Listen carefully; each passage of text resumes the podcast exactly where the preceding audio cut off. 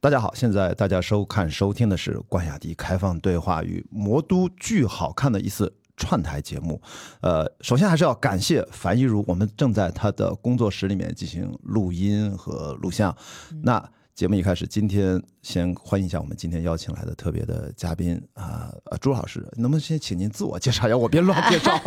不太熟的音乐剧领域。啊、大家好，我是音乐剧演员朱福，啊、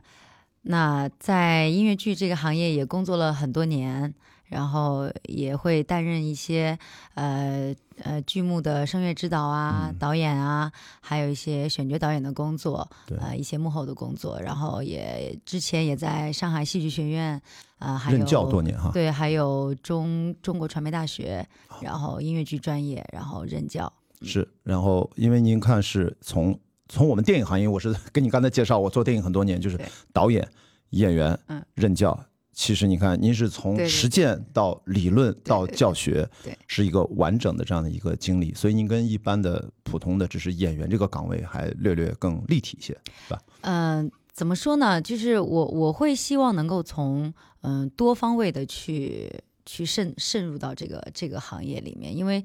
可能也自己喜欢嘛，自己喜欢，那当然最一开始学这个就是为了能够站在舞台上。嗯当然我觉得人有时候是会嗯、有更多的目标，有更多的想法。那就是当你站在这个舞台上的时候，呃，时间久了，慢慢你会不满足于这样的现状，嗯。所以你会想要去呃发挥，再把你自己身上的一些潜能发挥出来。嗯。比如说，那我以前是学古典音乐的，哦，我学歌剧的，那那么在演唱方面，我我我有自己的一套模式和想法，那我也会做一些教学工作，然后呃做一些声乐指导的工作。那我觉得，作为老师这个这个身份来说，或者声乐指导这个身份来说，其实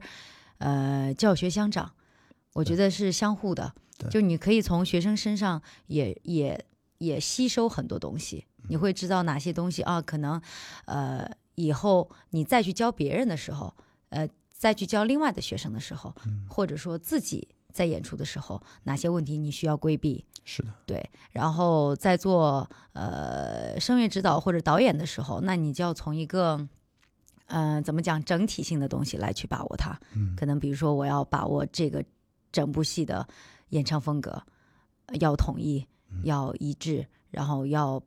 对，跟作曲要去交流，然后跟演员要去沟通。那我觉得它又是一个，嗯，它不单单是一个艺术单一的一个问题了，而是是而是一种你怎么去把这些呃呃专业性的东西呃去整合，然后去怎么去跟他们交流。因为有时候可能我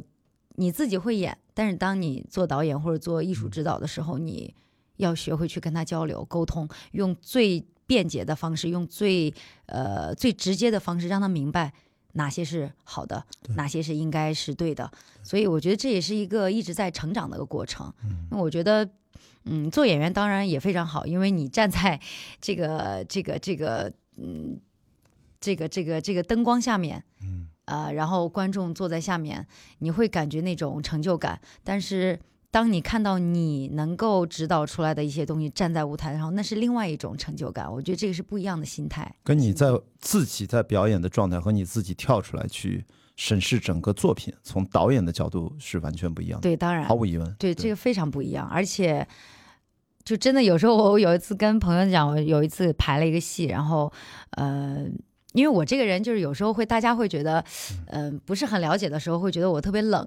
然后觉得也不好相处，嗯，但是其实是因为我工作的时候会比较认真一点，就是大家会觉得，哎，好像有点怕我，但其实也大可不必。然后，呃，我有一次排戏的时候，他们就会有点拘谨，啊。然后后来我就说，那来来来，咱别排了。嗯，做做游戏吧，对。玩一玩，开开玩笑。然后其实等磨合久了，他们会知道哪些时候是要是要把点打清楚，然后哪些时候是需要很认真的去对待，是有些时候可以开开玩笑，就大家会有一个磨合的过程。我觉得无论是作为演员，还是作为导演，还是作为一个幕后的任何一个工作，嗯呃的一个身份，我觉得都是一个学习吧。因为嗯跟您一见面啊，因为咱咱俩第一次嗯在舞台之外的环境见面，而且距离这么近。我虽然坐第十排看您的演出，其实还好不用望远镜啊，嗯 但是毕竟看不清楚您的具体的外形啊、上妆、表演的一些表情啊这些，其实毕竟还是有一段距离的嘛。但是您往这一坐，我就感觉哇，这是一看就不是一个简单的一个，因为我也是在电影行业很多年，嗯因为我也见过很多演员，就是您的状态，我是觉得非常立体，然后包括您的。呃，今天这个耳环非常夺目，我们现在说 真的，因为我谢谢，故很漂亮很故故意的，故意的。对吧？很漂亮。然后哇，我说嗯真的是一个。呃，是一个特别有棱角，然后侧面特别多，嗯所以今天我跟大家插一句，今天录这期节目的缘起，是因为此刻最近应该是二零二三年啊，我们是今天是二月几号？今天是二十二十二，二号了吧？二十二是吧？然后我们现现在是近乎正常，我给大家看一下这个海报长这个样子，是五周年的一个版本，对吧？这是中文版，对是一中文的，八年开始做，对对对对，然后到现在五周年了。是所以现在已经北京、上海顺利演出完毕。我是在前两天看的，呃，在上海文化广场看了朱老师啊领衔主演，应该这么讲啊。几位演员都非常非常精彩啊对对，对。哇！我们这一家人其实已经从一八年开始到现在，已经都五年在一块儿。这个有第二套阵容吗？还是一直只有一套有有有，以前有一八年的时候也是两套，？OK，呃，二一年的时候也是两套，对，应该都是要有一般演出都要这种两套嘛。。然后今年是就我们这一组应该是最早的一版的卡斯，是我呢，因为呃，咱们叫七木人生是吧？嗯好朋友 Brenda，因为他请我过来看，我看完了就很激动啊，我就说我要好好聊一聊。这样我要跟你讲一下为什么激动的原因，嗯嗯嗯然后跟大家讲一下，如果你听到我们这期节目的比较及时的话，现在在深圳和广州，然后还有两轮演出。对对对，如果抓紧时间嗯啊，看看这个。周末和下个周末是的，所以说，当然，如果你已经看一场少看一场少一场啊，下一轮什么时候不知道了。然后，所以我说赶紧录，录完了之后，我觉得可能因为我很喜欢这部剧啊，想跟大家请朱老师来一块儿来畅谈一下，也很放松的。咱不是在导演，您放啊心，对没没，我我聊天也非常的，我的节目就叫开放对话。对对对，我这个人很很很随意，很随意。我呃，熟悉我的朋友知道我是做电影行业，喜欢看电影，但其实我自己的爱好，其实音乐剧是我很重要的一个爱好。我在这个剧跟我的渊源，实际上是最早应该是在十二年前，二零一一年，我去那时候去出差，我去全世界的各种电影节啊出差，我去纽约，我在百老汇看过呃英文版，然后它是零九年看什么时候？看的这个对就这个对啊哦，看那 Next Normal，当时我记得那一年。百花齐放，那年我看了什么？看的 Memphis，那年 Tony Award 是 Memphis，、嗯然后 American Idiot 特别火、j e r s e y Boys 全是这种，哇！我就一个一个看，我几乎每天看也，还 In the Heights，In the Heights 嗯那时候也刚上，然后终于看到这部，哎，好像有他应该不一样。不一样，因为这个海报大家再看一下这个画面啊，就是他一双眼睛瞪在这儿，他就也是这个紫色的主视觉这么多年没有变过，对非常打眼。版的视视视觉效果。对，我在那个网站上看了个介绍，他拿过普利策的戏剧奖啊，对啊，很难得。这个是在百老汇里面少有的，呃，很少有的吧？他当时拿奖的时候，嗯呃，普利策音乐剧能够拿到普利策奖的大概只有五六部，对现在可能已经七八部、十部了，将近十部了。所以是，的，呃，因为因为普利策他其实主要是呃新闻呐、对呃剧本呐、是他对音乐剧这一块儿其实能拿奖的很难，因为他呃可能还是要基于文本那个对剧本它的影响力、它的意义、它的深度，所以这个这个本子当时拿到普利策奖也是真的是还还是对非常非常让人就是沸腾的就感觉。因为当年他拿的 Tony Award，他应该是拿了三项也比较主要的奖，是最佳编曲还是作曲还呃是女主角，对吧？对对对对，她，嗯我应该拿了好，反正拿了拿。拿了好几项，嗯所以说，因为给人印象最深的，因为他的那个海报上上面就最大的一个卖点就是说，哎，这是一个戏剧上或者从故事上，或者从你说的普利策，因为它更多是新闻属性上对对对，很不一样，所以我当时就去看了，所以我看完我印象特别深，我就出来。为什么说跟这个剧是有渊源嘛？我就出来就散步，我觉得就是很多东西要消化。嗯。其实我的当时的听力，因为我不敢保证我当时 get 到百分之百，但这个故事大概都能理解嘛，嗯对对对也没有那么复杂是。啊，一幕啊二幕，然后所以我就对这个剧它。它虽然是个摇滚的音乐剧，但它并不是那种 American 一点型那种那种热闹的是的它也不是 Jersey Boy，它是那种传奇故事，它是就在我们身边是。的这种家庭故事。它。真的很生活化的。其实，嗯，虽然虽然说它的呃起源是因为一个嗯精神疾病，然后双向抑郁的这种疾病，对，可能你会觉得呃离自己很远，嗯，然后但是呢，呃，我觉得这几年来讲，大家可能对他的了解会更多一些，是。呃，更多元化一些，因为我我记得一八年我们排这个的时候，说实话，我自己对这个都不了解。是吧？因因为为因为你你你你你应该能看出来，我这个人就心很大的这种，就是朱老师特别刚才跟我聊了，特别喜欢各种的户外运动，完全是我这一挂的。我是 各种户外运动，我们俩一盘啊，一二三四五，嗨，这个重叠度还是很高的啊。也以后我们可以做做些互动了。啊但是他 我最擅长的越野跑，他好像还没有开始，这个那就好了那。请关老师带带我，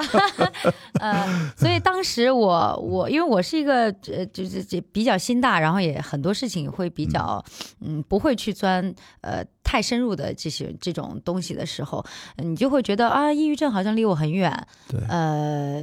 我以前真的在排这戏之前，我会觉得啊抑郁症嗯为什么呢？生活这么美好，阳光这么灿烂，为什么要不开心？跟大家补充一下，这个抑郁症啊，在这个剧情里面，它其实是双向情感障碍，有个专门的词叫 bipolar。嗯，bipolar 其实跟抑郁症还对对，它它它它不。大一样，但是我当时就是以一八年那种心态，对我来说，这种疾病对我来说只有三个字儿：抑郁症。就是就对，它是对我来说，这个只有三个字儿：抑郁症，它是一个统称。对，但是当但是呃，当你真的去了解他之后，我当时还去找了一个老同学，我以前的发小，然后他在北京的一个呃医院里哦精神科的医师，他是主治医师，我当时还专门呃找他了解了一下，然后跟病人聊聊天什么的。嗯，然后慢慢的，因为我们的那个易配成河，他也呃一样的，一模一样的病啊，真的，病症，对对对。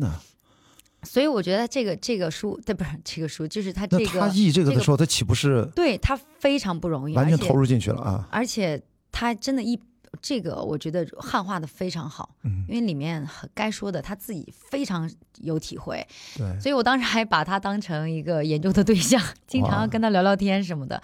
所以那会儿了解了之后，你才发现，嗯。哇，原来身边很多朋友其实都会有这方面，多多少少都会有一些这样的我现在生活当中就障碍和问题。对，就有真的 bipolar 的，对，算是经受磨难的吧，因为他是要吃药，他如果因为他这样 bipolar，他他是可能不定期他会复发，而且他是有一定的遗传性，对，是的，所以这个是跟 抑郁症还不太一样。抑郁症你可能后天被激发你脑神经化学物质，嗯因为这两种病症刚好都是我身边发生的。我的前任，我前妻啊，嗯。她她其实就经历过抑郁的相关，所以我是近距离的作为病患的家属陪伴过，所以体会。所以为为什么就是我在纽约 看的时候啊，你会心里对，就是其实，在那个前后，就一一年嘛，啊所以我当时哇，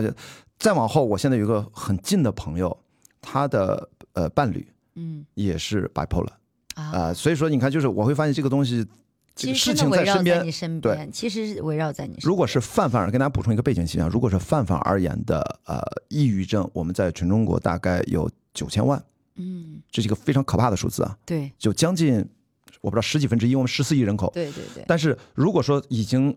到了，就是周边的啊，所有的到了需要去医院诊治的这个程度，大概是三分之一，是说三千万左右。这是我在去年二零二一年呃二零二二年看到的相关的一个数据，就是给大家说一下这个背景，就是它没有那么的罕见，可能就在你我身边只。是大家没有去对他有一个更清晰的认知，或者是没有去在意这件事情。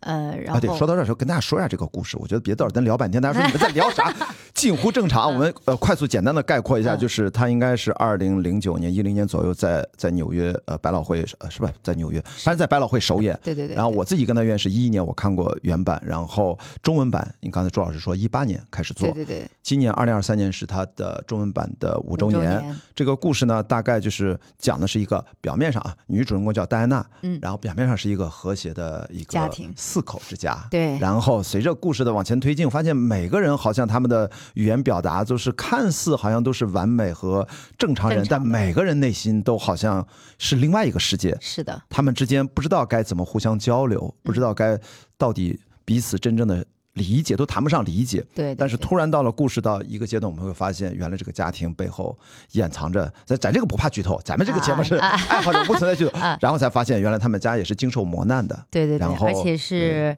您来补充啊，是支离破碎的，就是在在因为戴安娜的一些病痛的影响之下，嗯。每个人他们的内心都是有那么一块东西，就会感觉是不知道该怎么去面对他的。是的，嗯然后这个到了第二幕，就是戴娜因为自己的这个伤病，面对这个支支离破碎的家庭，她要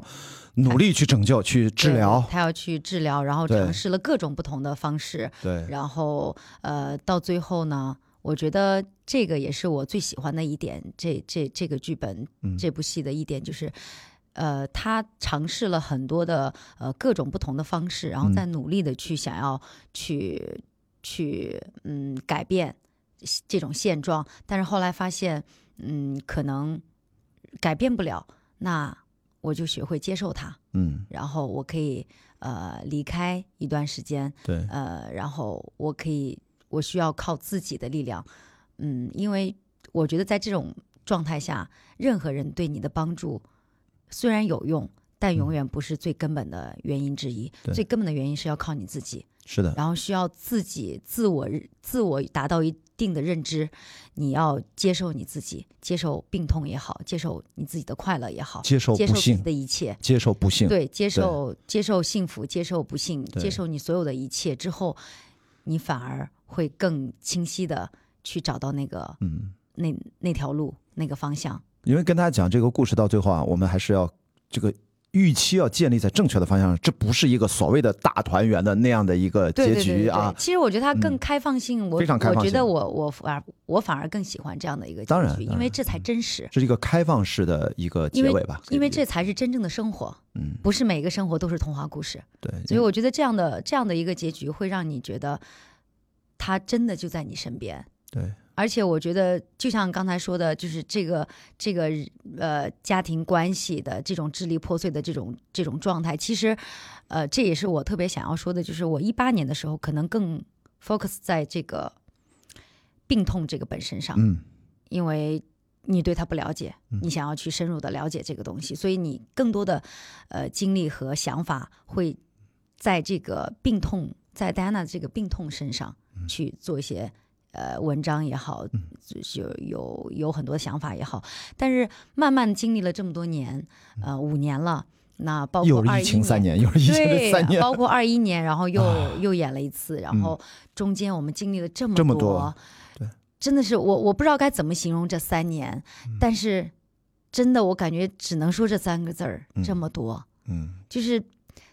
就是这三个字儿，我觉得包含了很多东西，就是你你你经历的嗯起起伏伏，每个人对他因为受的这个影响都是不一样的，是的，所以，嗯，而又经历了这么多之后，在五年之后再去演这部戏的时候，我的心态其实已经把这个病痛放在了一个比较，嗯，怎么讲，就是比较不那么重要了，因为我觉得。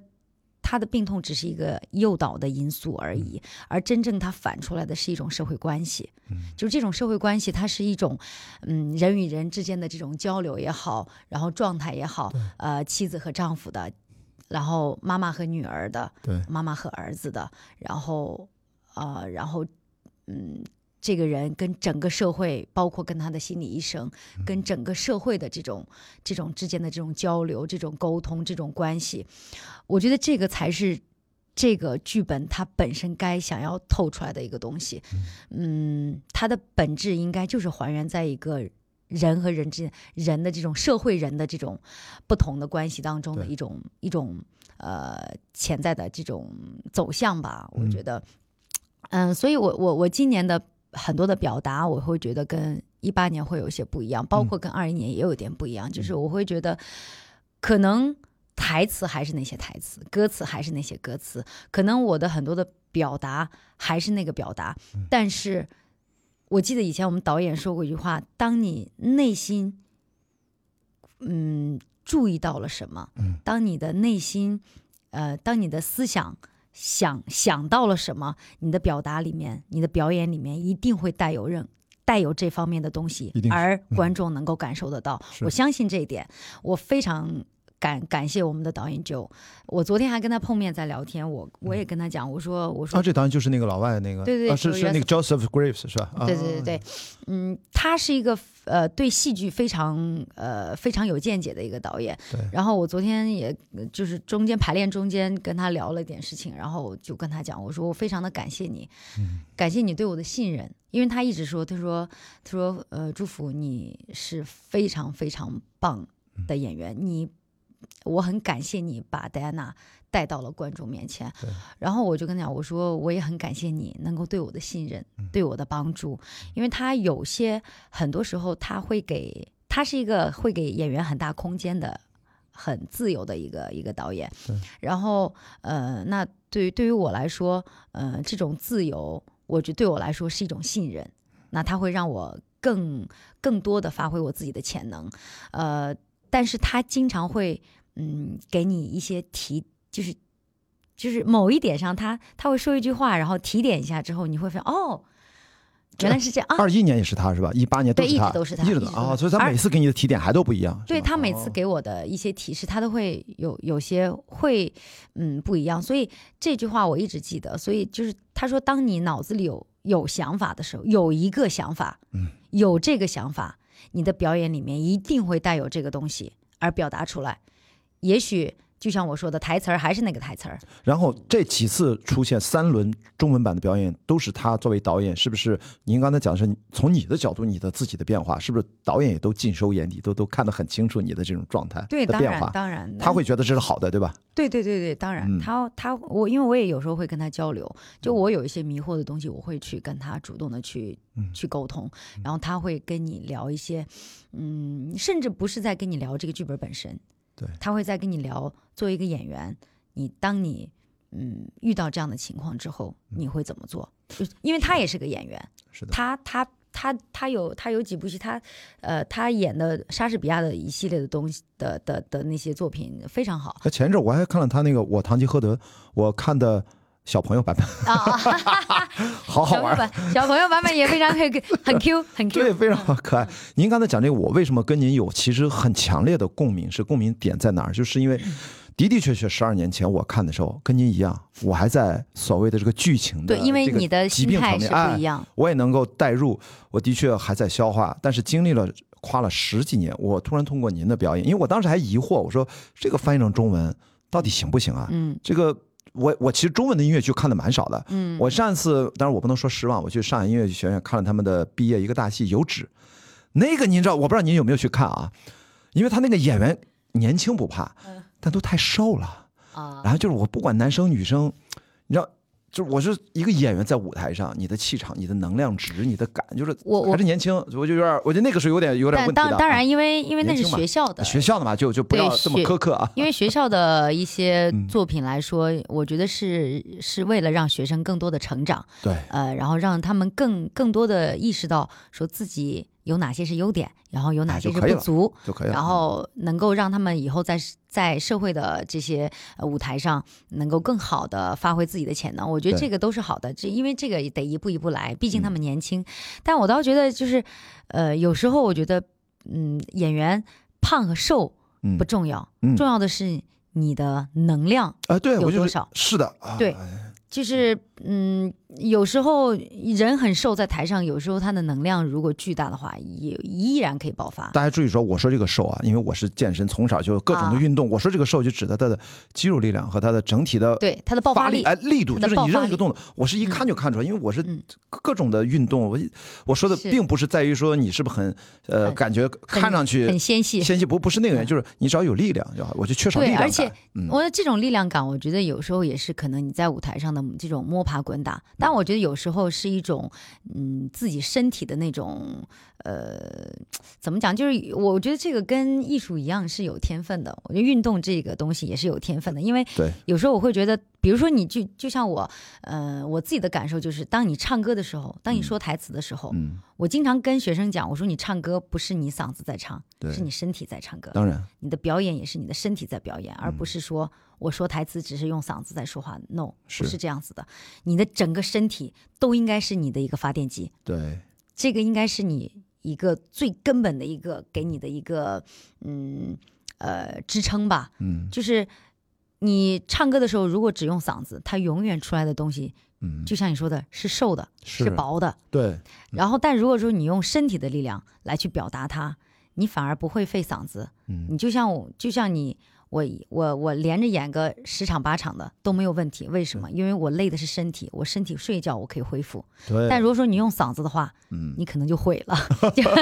你估计两场演完你就崩就就要崩溃了，就已经唱不下去了。所以这个其实是嗯一种呃，就是你的身怎么样去激活你的身体。那我觉得小朋友们其实要要要从意识上了解这个哎东西之后，那是个入门，是个对入门，，你要你要从意识上了解，你要从意识上从思想上。知道这个东西，然后慢慢的再去激发你的身体，激活你的身体。我觉得这个是可能比后面的学，就是比如说像我的学生们，他们需要去，呃，去做的一个一个功课。因为我到了现场看到您的，可能大概唱了两三段，我就意识到，哇，这个舞台，因为注意它的舞台设计跟原版几乎也是一样的。对对对，然后舞美是原版对就您说那个能量值、那个生命力，哇，一下就把舞台填满了。嗯，然后一开始我就，因为我是做电影，我都靠视觉想象。那这个舞台调度、桌子、椅子、前后椅这些梯子推来推去，其实我自己是是对舞台的空间感的建立，我其实我还好一点，所以我就马上就看进去了。而且这次跟您刚才讲的一样，嗯，它就不再是停留在之前的那样的一个感受层面，更多的，比如说我会关心的。考虑的，因为我自己啊，就是因为喜欢跑步啊，所以我的跑步的一个算是小文化品牌叫“跑出勇气”。嗯我的微信订阅号叫“天生勇气”，我的公司叫“很有勇气 ”。你看到了没有？关键词是什么？是勇气。所以你会说，哇，我现在也是四十多岁了，然后我就看这出戏，我看到的是勇气，我看到的是我那天看到，啊，就这个册子里面导演有一句话，我就发了朋友圈。嗯天哪，我说这句话，这不是我这么多年我一直在讲这句话吗？就是要真正的是吧？生命的意义在于能不能有足够的勇气去面对人生的不确定性。我说这哦这真的是这就是我真的讲了很多遍，就熟悉我的播客的朋友，就是我分享用各种的生命体验，登雪山、高海拔，差点下不来，然后超马越野跑、环球帆船赛，就是在所谓的生命的濒死体验的这种多次的交错之中，一切都不知道会发生什么，都是未知。那我们是躲避那些不确定性日常呢，还是说我们真正的投入其中，拥抱它？这是我当然选择的是后者，但是用身体的切身的一次又一次的感受。所以我在这次看您的表演，为什么出来跟 Brenda 我就讲，我说哇，我是不是能跟呃祝福去聊一聊？我能感受到很多，其实，在剧情之上的你的东西，也就是说，你刚才表达那个东西，我觉得我是接收到了很大的一部分。嗯就是我可能不会上来跟您聊一些音乐剧的技法和 一些怎么样。这个没有必要，这个真的没有必要，因为那不是擅长。不不不不光说是不是擅长的问题，而是说我觉得这个技法这个问题，它。嗯，就是就就这个是你你你你讲了也可能一下子讲不明白的，因为它是一个实践的东西。是的，呃是的，是的。对对对所以我就感受到，我说嗯哇，要赶紧好跟您聊一聊。其实我觉得你刚才说那个啊，是我一个是我一直嗯以来我的一个思维模式，就是我觉得一件事情它的嗯、呃技技法非常重要，但是更重要的是什么？是思想。对，就当你我我也经常跟我的学生讲，像我给我的学生一般上第一节课的时候，我从来不教他们怎么唱，嗯，我从来可能唱的很少，说的更多一点。我会想要跟他们去交流。交流，我我我跟他们的的这个交流是在于，我觉得当我们的思想达到了同一个频道的时候，嗯，当我们的你接你你你你接受到了我的整个体系的思想的框架之后对，然后再往里面填东西。嗯，会事半功倍。对。会非常的迅速，也都不耽误大家任何时间，嗯。而且你会觉得，呃，学习会更有动力，会更有呃成就感，嗯、所以我觉得任何一个东西，就是当你能够在思想上嗯。了解它，对，然后接受它，然后呃用正确的方式看待它，你的很多东西技法嗯。其实都是。嗯，当然，基本功也是要的嘛，就是这个东西是应该是你自己先去修好了基本功。老师在课上聊的是基本功之上的东西。对，因为我觉得嗯这个很重要。是如果说就像如果这个频率不对啊，我就会觉得在对牛弹琴或者是是鸡同鸭讲，就这个东西不对等。对是永远是达不到一个你想要的效果的。因为大学教育嘛，其实像我，我现在也在读书啊，又回到了校园里面。那老师给你参考书，看完了之后，那有一个选题，我们现在课上就要讨论了。对对你不能跟我说你还参考书没看，那你来怎么讨论呢？这个也很崩溃。而且技巧是围绕思想表达而服务的，它是一个重要的手段。对对也无需至，但你能做到至真完美，那当然最幸运。嗯但是如果没有做到，有的时候其实恰恰可能也不需要。我记得二零一九年我去看汉密尔顿，我终于有话讲，两百六十六美金，天呐，我也不知道莫名其妙空了一个座位坐在你都前排。不知道那个 Hamilton，我对吧我真我真的就是觉得太贵了票。对，太夸张！哎我居然哎 不到三百美金我就买到了，就中间有一个空位，我就很偶然。那天我就要去去肯尼迪机场就要走了，因为我那一年是在纽约参加纽约亚洲电影节，我是这个呃整个竞赛单元的 jury，我是唯一的一个中国中国的 jury 去当评委。完了之后，我说赶紧看，看完了之后拎着包就去机场了。然后你会发现那一场，当然我看的是另外一套班底嘛，另外一套班底。我说说吧，我第一次我真的大部分听不过，他说唱太快了，我我这都是听 rap 对那个听力我也不能对我要求这么高吧。回来我看了这个知道大概一啊，这个意思就行哎本来那个大概看个热闹意思都知道，看个热闹，看热闹。回来呢，在网上看了一个原版，就是咱们这个呃主编自己演的那一版。啊。你会发现他那唱段，然后就是各种的唱劈啊、唱词，甚至还有走调的。你会发现这个不重要，他的情感是对。最饱满的。其实像我，我，我，我，我在上戏学表演的时候，我的表演老师跟我说过一句话，我也是一直记到现在。他说，嗯、音乐剧的东西，它注重的是表达，你表达的是什么？表达这个角色，这个角色想要传达给观众什么？呃，表达这个人物他想要说什么，他想要唱什么？嗯、所以他说。嗯，如果剧情需要，如果角色需要，你唱唱破了又怎么样呢？呃，唱的不好听，音色很奇怪又怎么样呢？那是因为这个角色需要。你要记住，角色永远是第一位的。所以我，我我真的其实啊，就是发自内心的很感恩，我身边总是出现好的老师、好的前辈，能够给我很多的指引。当然，我是觉得也是因为，嗯，就是我自己在这上面会比较有这方面精神上的需求，就是你会去思考这些问题。对，嗯，所以我觉得他们每次给我的很多的指引，我都会觉得是在我后面的人生当中都是会有很大的益处的。所以在这方面，我对我的学生从来都是非常的 慷慨，就是基本上我会把我以前老师我吸取到的。很多的东西我都会想要表达给他们，因为我觉得这些都是宝藏啊，真的是宝藏。嗯，就是你会，他不光在你的嗯专业的领域，他会在你整个人生的道路上都会是一种指引，对，这个特别不容易，对。特别感恩，真的感恩。因为您这次刚才讲的，在这一版或者应该是呃第三轮演出哈，第三轮对对对第三轮演出里边你的新的变化，是不是在你彩排的时候，其实基本上已经感觉到不一样，一直到还是说到了演出第一场、第二场在北京，然后啊、已经感觉到了这个在排练之前你都会有了。哦，就他，我觉得，我觉得他是一种，他不是说啊，突然间这一下子你你你你你就改变了，或者说突然突然间到了舞台上你就你就有了。不，他我觉得他是对，因为我觉得我，所以我非常感谢戴安娜这个角色。嗯我那天呃呃有一个呃呃那个。嗯就是也是个采访，呃，吕燕妮，然后她我们在聊这个的时候，我也跟她讲，我觉得这个是我最最近一一两年的一个感觉，就是我跟戴安娜的这个这个关系，呃，我觉得更近了是吗？嗯，不，他他不他不是更近了，而是说你有你有保你有能够很呃游刃有余的拿捏哦。你跟他之间的关系了。哎，我是不是这个年龄也跟这个角色更接近了？这个跟这个也有点关系。对对对对，那当然也是必须有关系的。这这多吃了几年饭也不能白吃，是不是？五年一晃就过去了。对，然后再一个就是因为我觉得，就像我说，我对他的是一种嗯心理上的一种一种变化。，OK，呃，可能在一八年的时候，我要极力想要成为他，哦，但是后面你会慢慢的觉得，我跟他是一个影子的关系，嗯，就我是他的影子，他是我的影子，嗯我们之间是一种像吸铁石一样，可以吸上，但是呢，它又中间会有一点点排斥感，嗯，就这种拿捏的这个度，我觉得是很重要，因为它永远游浮在你身边，对，我也永远游浮在他身边。但是这种这种漂浮感和这种游浮感，它嗯，这个距离感，我觉得是我现在能够，我觉得能够把握的比较好的一种状态，因为不能太近，呃，但，是你也不能太远。我想说不能太，我刚才就想说这个事情，因为这个角色某种程度，因为做表演啊，就是我身边很多表演的朋友和导演的朋友，他们入戏嗯，不疯魔不成活。嗯这个戴安娜这个角色是一个危险的角色。是当然，你刚才跟他说什么游浮啊、影子，我说您要跟他合二为一，就是这个对能继续，是不是还得得能出得来？毕竟您还演戏，舞台之外还有自己的生活，还有很多其他的工作。有的时候是不是扎进去太深？因为这可是一个双向情感障碍，给他家庭带来支离破碎的一个，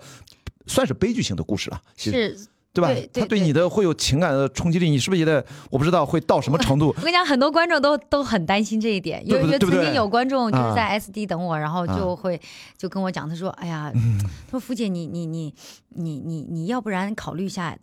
就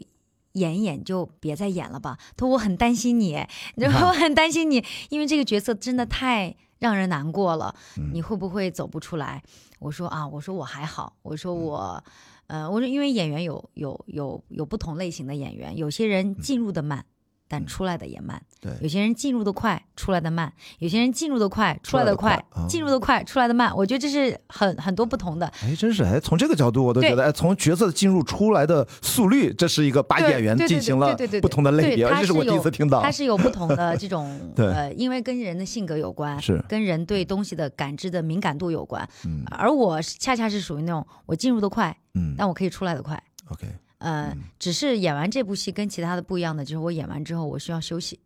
我觉得是。是呃，这种休息，它不是说我的心理上需要去调整，嗯呃，当然也是需要稍微调整一下，但是，嗯，这种呃休息是因为我就就像我刚才说的，嗯呃，你的情感的宣泄，你的歌曲的表达，你的能量的输出是需要身体的，嗯身体的。整个身体给到它的能量的输出，我需要恢复我的体力，对，就是这个，这个是我需要做的，所以我一般这个戏演完，呃，只要第二天还有演出，我一般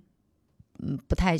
去跟朋友出去嗯什么吃、就是什么夜宵啊、什么喝酒啊什么之类，我这些不会做，嗯，就是需要回家好好睡一觉，是。呃，安静一会儿。呃，跟大家讲一下，这个休息啊，指的就是身体节奏上的变化。对，因为演出在舞台上，音乐剧表演，它其实一个巨大的一个耗能的一它的能量，因为特别是这个戏，它能量输出太大了。嗯我几乎在那天，我有个朋友来看中场的时候，跟我讲，他说：“哇，就是他说很棒，嗯因为嗯他也是搞这个的嘛，同行。然后他说哇很棒，然后等到等到等到那个全部演完了，然后散场了，他又给我发信，他说。我看着都替你累呀、感觉你都没下过台呀。是啊，我说对对呀、我说我说你这，然后他就说，他说你这体力可真是好啊。我说怎么样，咱们咱拼的就是个体力，对，就是很多事情最后都是体力。哪怕你看我做播客，我经常开玩笑，我说在整个播客圈里面，可能体力比我好的很少。我经常哎呦，那我们俩要握个手。我跟你讲，就是经常他们我跟朋友一起聊天，他们说，哎，在音乐剧圈你这个体力没人无没人能敌。是我说那怎么样，天生喽？就是因为跟大家讲，为什么叫休息，叫身体节奏的变化。就是如果你是上班族，每天用脑力劳动开会、打电话，这个时候你的休息的方式可能就去快走、慢跑、健身房、游泳，就让身体的节奏不是坐在这儿。不是站在这儿，你要动起来。但如果像您这样是，主要你的劳累来自于运动，那你就该休息休息。所以它其实是一个身体节奏上的变化，就是最好的休息。对于我对于我来说，嗯、我比较可能也，我觉得也就是自己的一种，我觉得可能作为演员的这种一种天分吧，嗯就是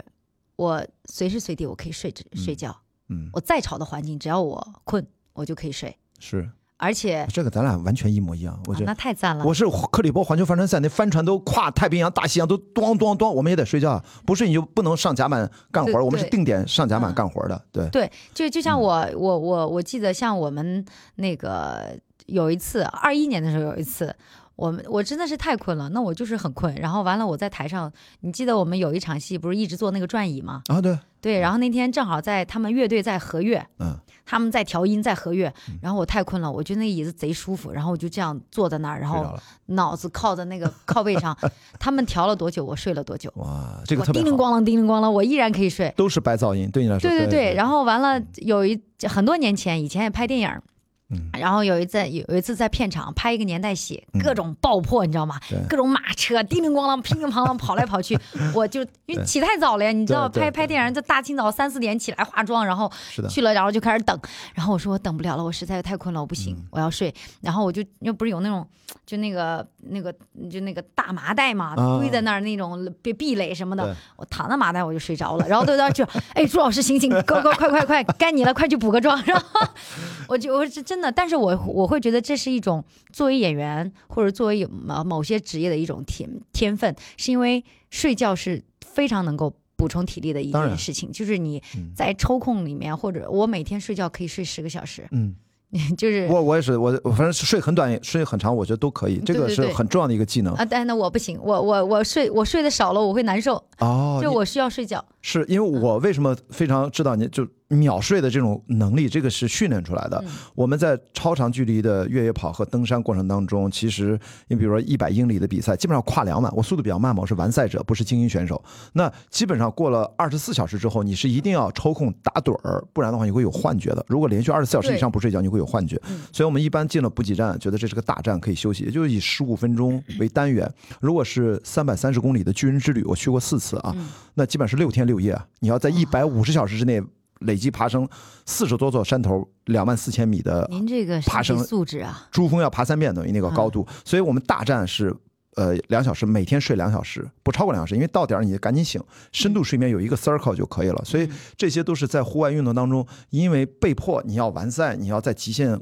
环境当中调整自己。但是我年轻的时候也是啊，我就是跟你一样，白噪音，我想睡觉，我现在哪怕在这儿录音不行，累了，我倒头睡，眯一会儿，十几分钟，马上就回来了。所以这可能也是精力旺盛的一个原因，就是你补是是是给的快对，因为我像我化妆，啊我每天化妆，啊。化妆师特别开心，他说：“来，福姐给你铺好了，你赶紧睡吧。”因为我因为他一给我化妆，我就开始睡着了，而且是真的能够深度睡眠，就是真的睡着。然后他就觉得，他说：“哎呀，你睡觉的时候我我给你化妆特别快，因为就像在画画一样，哦，因为不动嘛。对，特别好玩。就是每次就来，福姐，你开始睡吧。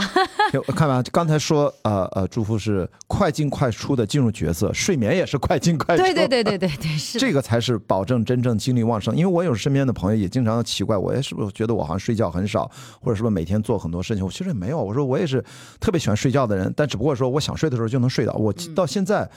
极少有想睡睡不着、失眠，可能记忆当中有个两次、三次、四次，最多是咖啡喝多还是怎么样。嗯我但是我没有什么睡眠障碍，所以这个让跟大家讲多运动，让身体进入到一个比较敏感活跃的。对我我我真的很想休息就休息。对我很推荐大家要去多做一些运动，有因为我自己比较喜欢户外运动，嗯因为我觉得那样的话，因为我我觉得那样比较自由。就是就是你的心情会更舒舒舒适一些，然后嗯、没有那么压抑，对，嗯、所以我觉得嗯整个人的精力、整个人的体力、你整个人的身体的那种机能嗯。是很容易在运动当中给激激活、激发出来的。嗯，然后，当你身体被激发出来之后，那种潜能会，这种东西会带入到你的工作当中，会让你的工作效率会更高，而且会做得更好。因为我刚才说了，朱老师就是往这儿一坐啊，这个整体的感觉就是像我在户外运动见到很多户外运动爱好者或者是精英运动员，他那个眼神是有光芒、散光的那个 shining。就虽然他的耳环今天很 shining 啊，但是我看到的是他跟他一聊聊到现在，我觉得这个是大脑今天。耳环没有没有没有盖过我的没有盖过？没有盖过。我觉得对于一般人可能会被那个吸引住，但是可能真正的，比如说有共鸣的，我觉得是您的大脑可能正在释放出来的所有的这些您的想法呀，这些是在 shining。我觉得这样的话，它是一个正循环。因为我们如果你只是只是因为靠着热爱在舞台上这样燃烧自己、撑着自己，其实是一种消耗会。被会被消耗尽的。那个是会蜡烛会灭的，但是我们在讲运动，实际上讲的是身体节奏的变化，让身体进入到一个持续的、有效的、可以循复功能，就是那个新陈代谢是健康的，这样你可以不断燃烧，越点越亮。我觉得，所以我在您身上看到的是这种健康的这种状态。这个嗯，因为我为什么要单独说这一点？那么我对话了那么多嘉宾，对不对？然后其实你往这一坐，他。他的精神状态，他的感觉，因为我是识别这个的，因为我在全世界去这么多地方，我看一眼就知道嗯这是不是同类。他说他觉得哦，真的好疲惫，巡演已经不行了。你说嗯做做做电影电影推广，可能要跑几十个城市的都有。我昨天晚上发了个朋友圈，我说看大鹏又发了，我还替他转发了一下，去那么多城市，那还是可能也就是一半。嗯他为了一部电影，嗯，全国跑这么多人，那肯定很消耗、很劳累。嗯嗯，所以就跟大家讲，就是运动其实是为了让你更好的去热爱，去更健康的燃烧自己，而不要对对对，消耗自己。是，我觉得，嗯，怎么说呢？就是，嗯，哪怕我有时候会再累，嗯但是我我我，比如说我要去啊安排一下时间，那我去早上起来，我那么不不爱早起的人，但我可以为了早起去打个球，嗯打完球之后，你会发现，你倒反而不觉得累。像我打网球，一般两个小时、三个小时嗯，都是 OK 的，对我体力还是还是 OK 的。要像我教练经常说：“哎呀，福姐，你这个体力真是好啊！”就是你会打完球，你反而会觉得我今天一天嗯，就是精神气爽的。对，嗯，对，所以我就觉得运动是一个能够激发起你整个身体机能的一个一个激发你一个非常好的状态的一个一个一个事情。哎，我说起闲篇儿，就是因为你刚才说的自己就是这么样的能量感，因为我看到您的那篇采访说您的名字朱福是吧？对对对，二声，这福是一种植物嘛，对吧？嗯，对，它是一个嗯，就是在字典里面它的有一个意义，就是一个生命力非常顽强的也哦，的植物，特别茂盛的小草，这种感觉。那咱俩是不又是一类啊？我是迪啊、迪迪草啊，因为我姐姐叫关雅轩，我是关雅迪。哇，那你迪和轩嗯都是两种野草，也是生命力非常顽强。它都不是顽强，它只是说生长在水边，有水就能生。我爸其实是希望我们俩好生养，嗯，然后唯一我跟我姐的区别就是，她秋天开白花，我可能秋天开紫花，差别在这儿。啊。所以你看，跟您这个福，对对对，迪是非常非常。我姐姐的轩，其实我们都是一挂的，对对对对，是好生养，就是生命力非常顽强。不是再喝口水就行。啊，对对对对对，就是我我就说我经常跟他们讲说，我说我可以不吃东西，嗯，因为反正平时要减肥嘛，要保持一个状态，所以我吃的很少，嗯。就而且我不吃碳水，不吃糖，就这这我每年都会有一个减肥期，嗯。哦就现在这段时间正好是我的减肥期，我是不吃碳水，不摄入任何的碳水和糖分，嗯。就是嗯。然后，呃，我但是我吃大量的肉，啊，呃，肉、蛋、奶、菜啊什么的。都但是我说我可以不吃东西，嗯，我但是我要睡觉。那个碳水在所谓的植物绿叶蔬菜里面都含有碳水，包括水果，其其实果糖和其实都，你也不能完全不吃水果吧，也得吃。我现在几乎不吃，哦，我连果糖都不摄入，但是我会吃一些莓类水果，什么蓝莓、草莓、是的树莓、黑莓之类的。啊，是的，我只吃一些、呃，就包括什么柠檬啊之类的，对，其他的水果不吃，就是糖分太高，因为我觉得果糖好像很难代谢。呃，什么西瓜、苹果都会，啊梨芒果都会被你直香接就蕉这种啊，香蕉对纯能量，对，对嗯。真的，然后就觉得啊不行，就是没办法。那所以我我觉得在这一方面，我是是一个比较有自控能力的人。啊，但这点我要补充一下，因为我们这个节目还是给大家一个补充啊，就是在涉及到营养相关，一定多看看书，多去嗯学习一下，对就是也别刻意的少对对吃啊。对我们在营养素保证的基础之上，是的，是的，刚才说的我们叫什么叫节食 fasting，fasting 是一个嗯科学非常被验证很几十年了，对证明是对人体健康最重要的一个方式。对对我们说的俗一点就是，你如果不知道怎么让自己身体健康起来，就一件事儿，每一顿少吃一点儿，对对对对 对。该吃啥吃啥。因为其实啊我之前看过一本书，好像是一个日本人写的，但是我具体忘了是谁啊。呃，他就说，其实人每天的能量，嗯，其实一顿饭就够了。当然，我不知道这个是不是真的。哎，我跟你聊聊，有我现在没吃早饭，我就来了一杯黑咖啡。我也没有啊对我啊，你看这是我的我进食第一下就是咖咖咖啡就好了。录节目，我嗯从来都是饿着录，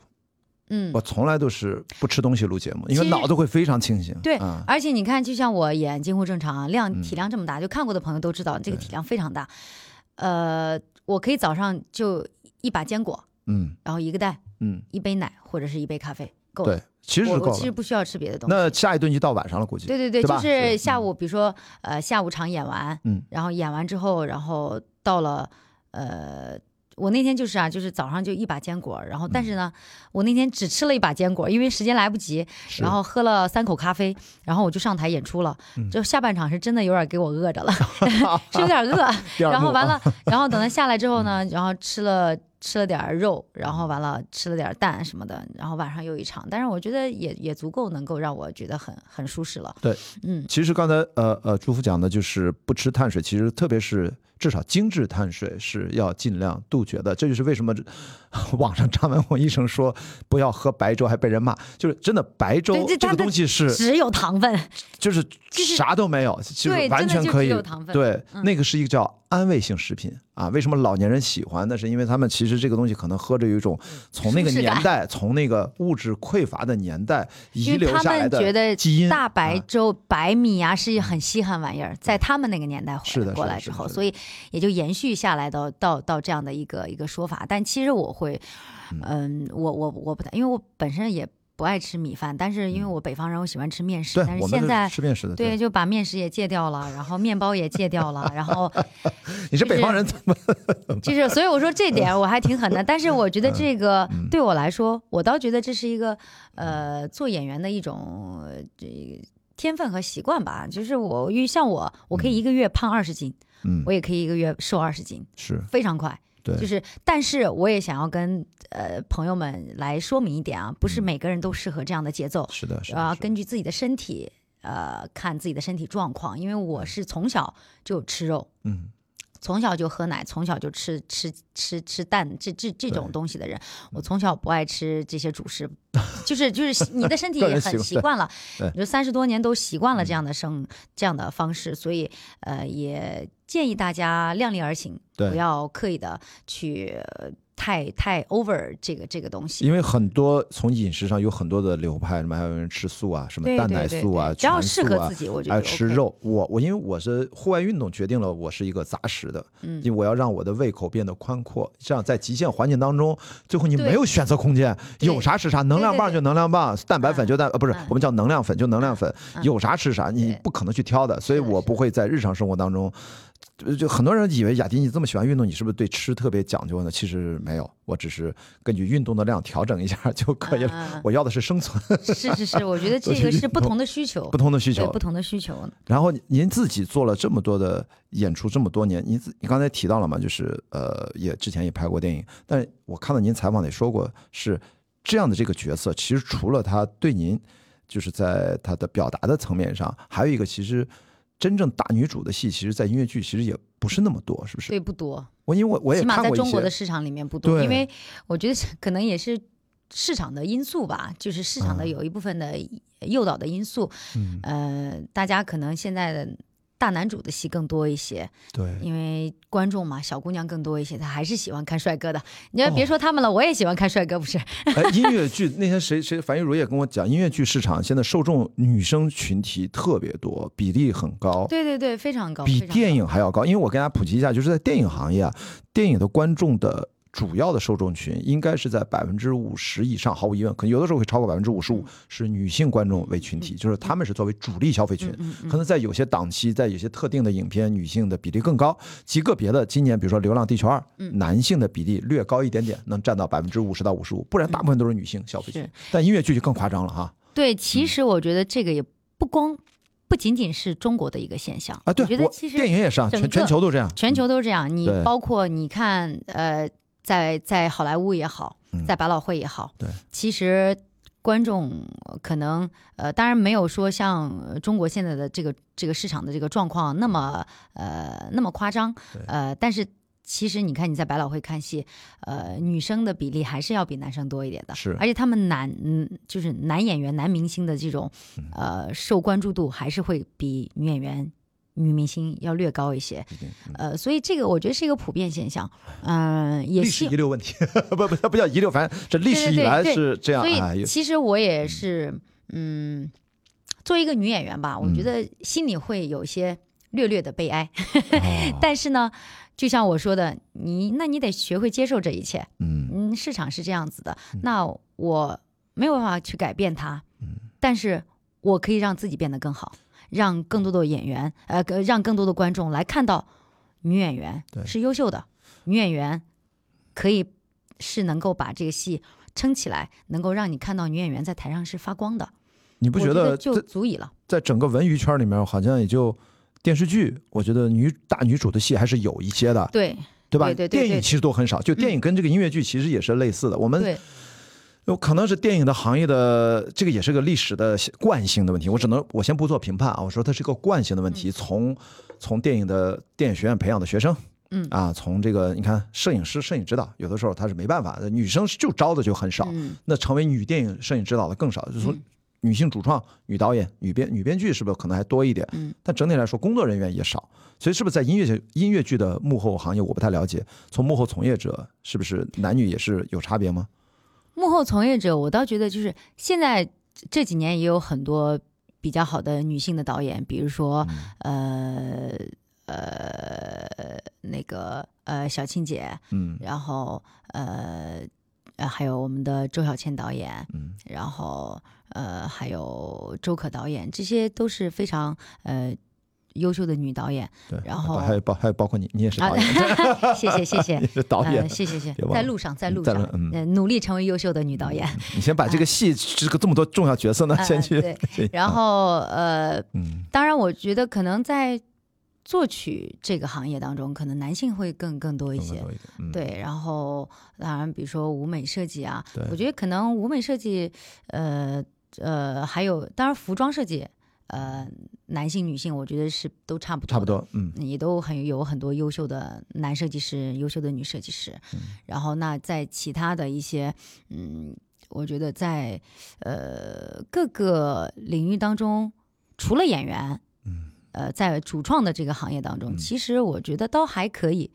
可能男性的比例稍微偏大一些。这个问题其实你看，放眼到至少等于说最重要的百老汇市场，其实性别差别更严重。说的不是演员层面啊，你说，因为你想想，这个真的是个历史遗留下，就是两性的不平等，这是个历史问题。就是对，莫扎特随便说一大堆古典的贝多芬那个年代，怎么个女人就不不会让你去学音，你就没有那个机会都，对，所所以你在遗留下来的。对这个的确是个历史遗留问题，所以不说中国，就西方就是这样。对对对，是这样的。我说，嗯所以我说这个问题不单单是中国的问题，嗯，这个是一个世界普遍的一个现象和一个问题。是的，所以，嗯，虽然我们也作为女性，嗯，就我也很呼吁大家能够，呃，能够多多的看到我们女演员，能够看到一些女性的这些能力。哎，从受教育的平等性开始，嗯你会发现，如果教育的不平等从根儿上就没了，它就对吧是？的，所以说，先不要说啊，因为我我被诘问过很多次，嗯，就为什么中国，因为最近两性话题比较热啊，对对对当然是的有的走向太极端了，咱先不聊。嗯但是我是要正确的呃正常的应对一些大家不了解嘛，就是嗯为什么电影的你说呃呃女主角的电影那么少，女性的演员在电影当中。可能在男性建构的话语当中，总是一个辅助性的角色，他们的对白也少，他们的戏份也少。那对春节档还有这样的讨论，嗯我就跟他讲，我说这个事情啊你不是说我要替中国电影回答，我只是给你摆一摆，这个咱这个历史的发展是一个进程。是然后过往女性成为半边天，感谢啊，一九四九新中国以来的地位已经发生了根本性的变革。这几十年，首先经济独立，然后教育平等，剩下才是。大家眼下只看到什么就业啊、不公平啊、嗯孕产假这些问题，这些都是你眼下的事情。你要想背后它的根根源，本哎，根它的源根源问题。包括呃生男孩生女孩这些问题，城市现在就还好了，嗯那广大的农村呢，那还好几亿呢，对对吧？所以这个东西，我觉得我最后的结论是什么？就是说咱们都知道。社会形态越来越文明，然后走向一个两性更加平等、互相更加信任，但是它需要一点时间。因为有一个朋友还在评论区问我，为什么还要几十年？我说我说那这个 可能还不止呢。对我也我也我几十年差不多了。其实我也觉得它是一个需要，呃，他我觉得思想的一点点进步嗯，都需要一代一代人的时间，起码最少。当然，就是你想，我们这个之前的这种，就像你说的，嗯那么多年来，这个差距非常大的。嗯从以前的一点儿人权、自尊都没有，到现在这种状态，其实已经走了很大很大的一步。当然还远远不够。就跟四九之前比，对对，啊咱们呃，当然虽然远远不够，但是我是觉得他也是在一点一点在进步。嗯那每一代人，每一代人，他都会有不同的呃不同的改善。嗯嗯，所以我觉得这个的确就像你说的，需要时间。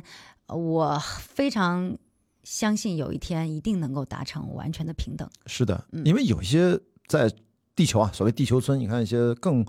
发达的一些国家，不管是北欧啊什么，你看现在国家女领导人已经不止一两个了啊，越来越多的国家级的第一号。第一把手，而且说回来，这个近乎正常。你仔细想想，戴安娜这个角色，她当然是个大女主的戏啊。她的身份是什么？是一个全职的家庭主妇。然后她实际上，她在在这边也是受自己的角色所困的，对不对？他的这个社会定位。但是戴安娜其实她是一个非常厉害的，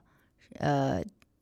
就是她有自己的职业背景。她的她的。她呃，应该是学建筑嘛？对，她应该跟她老公，对，她应该跟 Dan 他们两个是同以前是同学，然后都是非常厉害的建筑师。是，呃，所以他们家其实在美国相当来说，我觉得是一个中产阶级以上的家庭，否则住个大 house，然后看心理医生很贵的，然后吃那些药都很贵的，所以他能够支担负起这个家庭，我觉得也是一个绝对是一个中。起码中高产阶级的一个一个家庭，隐藏的这个议题是什么？就是因为我看过这个剧的背景嘛，但是你会看到，在这个只是如果作为观众看到的什么第一场戏，还是要承担起传统意义上妈妈的角色，对，给儿子女儿要做早餐，要给老公拥抱，然后可能什么晚上还得上床搞搞啥，就是 就啊，非常 typical，就非常典型性的，就是但是我们从后来随着剧情的推演，你可以脑补出，其实它明明是一个非常独立的支持女性。工作也很好，但是她其实某种程度说，这个角色她也是被困在这个妈妈的这个这个位置上。她会她会因为某些原因，然后被困在这个这个这个这个这个这个状态里。对，所以才会她会她会崩溃，她会难过，她会抓狂，她会躁郁，就是这些东西，我觉得都是一种很多其他的外外部的一些东西给她的一些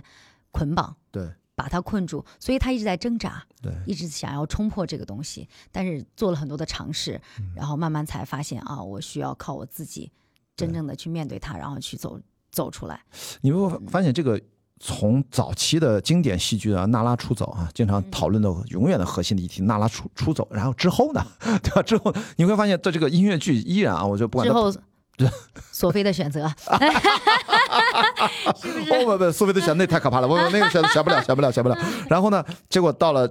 呃，到到到 Joseph Graves，你看他的议题，他其实依然是说要要走出去，要接受自己。然后，嗯，去年吧，疫情内，你记不记得有一个社会新闻，一个五十多岁的阿姨就离开家庭，开了一辆自己的，一开始开辆 Polo，她就走了。嗯，她跟她老公说，儿子长大了，什么孩子长大，我走了。然后环游世界了，不是就是在国内自驾自自由行，然后他就走了。然后后来他有了房车，他成了一个网红，然后有公司签约他。阿姨好像还是郑州的啊？是吗？啊，嗯，我记得好像是河南郑州的还是新疆？他连婚都不离了，哎，离不离不重要了。对对对，你不觉得他就真正的这个阿姨出走了？那五十多岁又怎样？他的生命才刚刚开始，很自由。这主题是一贯。一贯是一直就是大家不要觉得好像我们在谈一个戏剧，是不是？今天好像听听祝福在聊的那么形而上，没有，这就是我们身边真实的。对，我觉得这个就是很很身边的一些很真实的故事，因为不是每个人都有这个勇气去面对这一切的。对，如果你真的不知道娜拉出走，然后呢，我就觉得生活当中这个五十多岁的阿姨，她就给了一个鲜明的范本。他活得很开心，他把 Polo，他用自己的，反正家里他就说去借了一些钱，反正最后他买一辆房车，这个相对可能也没那么贵的房车吧，然后他现在就继续全国那么走下去，而且他现在越来越多人知道他，还支持他，他赋予强就是他强行的通过自己的主动的改变，赋予了自己的生活新的一个状态，生命新的意义，这个是我真觉得了不起，真的是了不起，非常非常有勇气。但是又大家又觉得你也是可以做到的，他没有做一个别人做不到的事情。对对对对对对，而且我是觉得，在在我们身边任何的一些呃社会现象也好，就是社会事件，它都能够反映出来人想要什么。你人本身，你想要你想要去做什么，你想要去表达什么，其实呃，也许在你面前又摆了很多机会，对，然后你可以选择不同的状况，那它的走向都会不一样。那你比如说这阿姨，我。那可也许摆在他面前，啊，继续给孩子带带孙子，然后就是给儿子带带儿子，然后就这种给女儿带带女儿，就是这种他可以去选择这条路，但他没有，他选择另外一条路，因为我觉得那说明他的选择是更倾向于他想要，他想要去了解这个世界，想要更多了解自己，然后更多的去向往这个自由的一个空间。是，我觉得这个就是，其实就是你。的一种选择，嗯，然后再一个就是你有没有勇气踏出这一步去做这个选择？是的，嗯，因为在近乎正常这样的一个剧本的架构的，就算是虚构的故事里面啊，这个戴安娜的处境某种程度上也比现实要已经好很多。她的老公还是非常非常爱她，她的对，当然，她的每一个家庭成员她也非常爱她的老公。他们是彼此有爱的，对，他们是怎么说呢？这就是可能是在那个阶层层面上，你说是他们的矫情呀，或怎么样，在现实生活比这难太多了。现实现实生活比哪哪是他们什么中高阶级怎么样？嗯但是它是一个作品，我们都要知道，就是艺术创作是对生活的最好的比喻啊。我们不需要把它严丝合缝要卡过来，我们关心他的表达，关心这个角色，他能够触发我们对自，己生活的感受就像。就像你刚才讲的，你说你一一年的时候看的看这个戏的心境和你这次再看的完全不一样。其实你走进剧场的观众，嗯，嗯，可能你不需要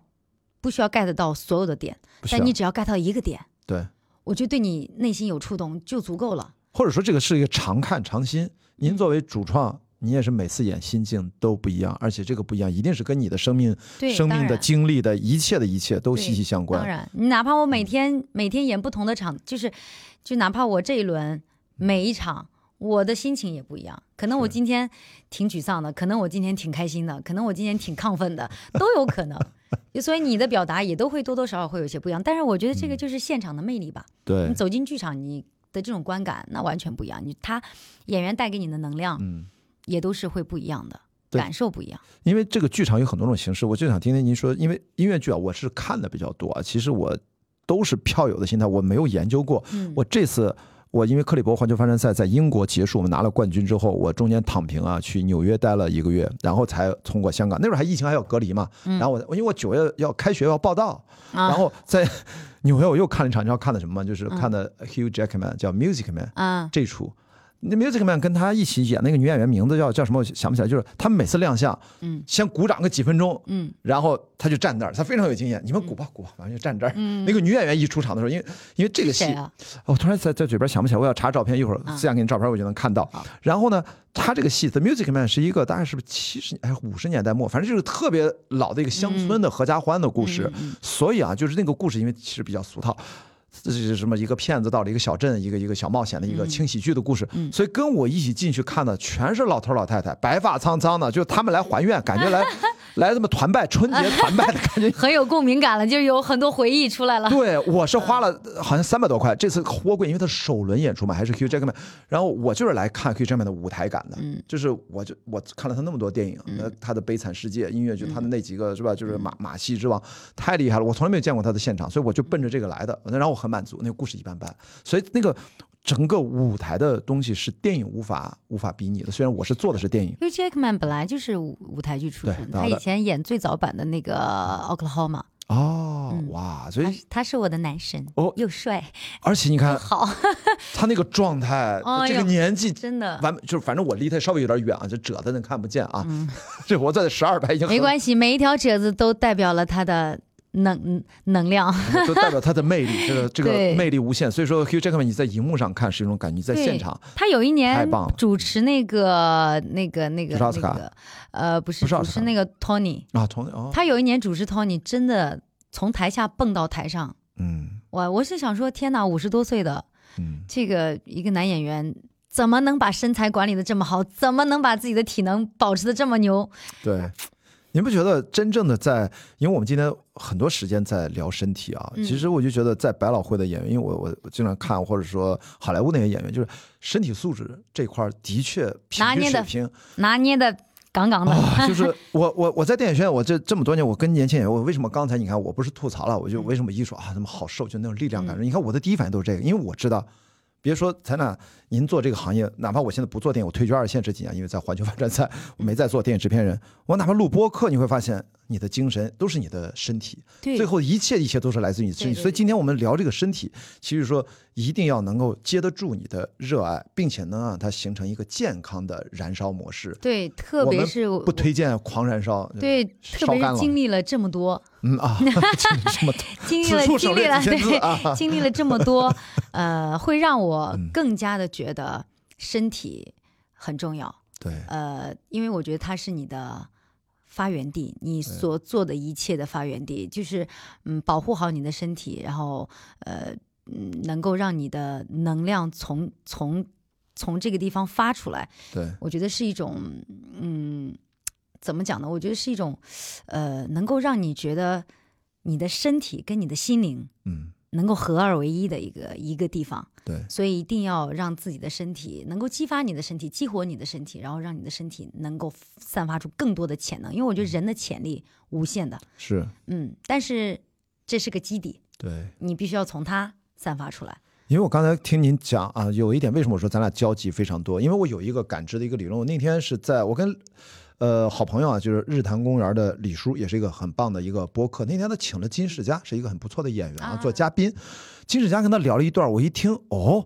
他怎么这段作为一个演员角度的表达，跟我的表达是一模一样？我直接给李叔发了个微信呃微信语音，我就跟他讲这一段这一段几分几秒在这儿，是不是跟我平常跟你聊的几乎一样？他在聊什么呢？他在聊他排了一个古希腊的什么一个剧，很累，弄了一帮年轻演员折腾他们，甚至在地上为了激活他体内的演员的能量，在舞台上让他们擦地板，做一些身体热身，然后再去演这样的一个悲剧，然后才能能释放出来。不然的话，他说你身体具备的那个能量，如果不被点燃，不不找到它，你对这个人物的阐释是非常的羸弱的。所以他在表达这个事儿什么呢？突然就意识到，因为咱俩像在哪儿？我为什么这么喜欢户外运动？越野跑、环球帆船赛，无论是陆地还是登山还是海洋，我最终一个观点就是。我们同类叫 human being，我们是人类，但是要跟人类之外的生命体尽可能多的在一起，花鸟鱼虫，随便森林、大海，嗯鱼什么的，你要看海豚，你要跟他们在一起，生命不同的类别的生命在一起，要信息交换，我们才能够不断的受到滋养。对不起，你在钢筋混凝土的都市办公室里面，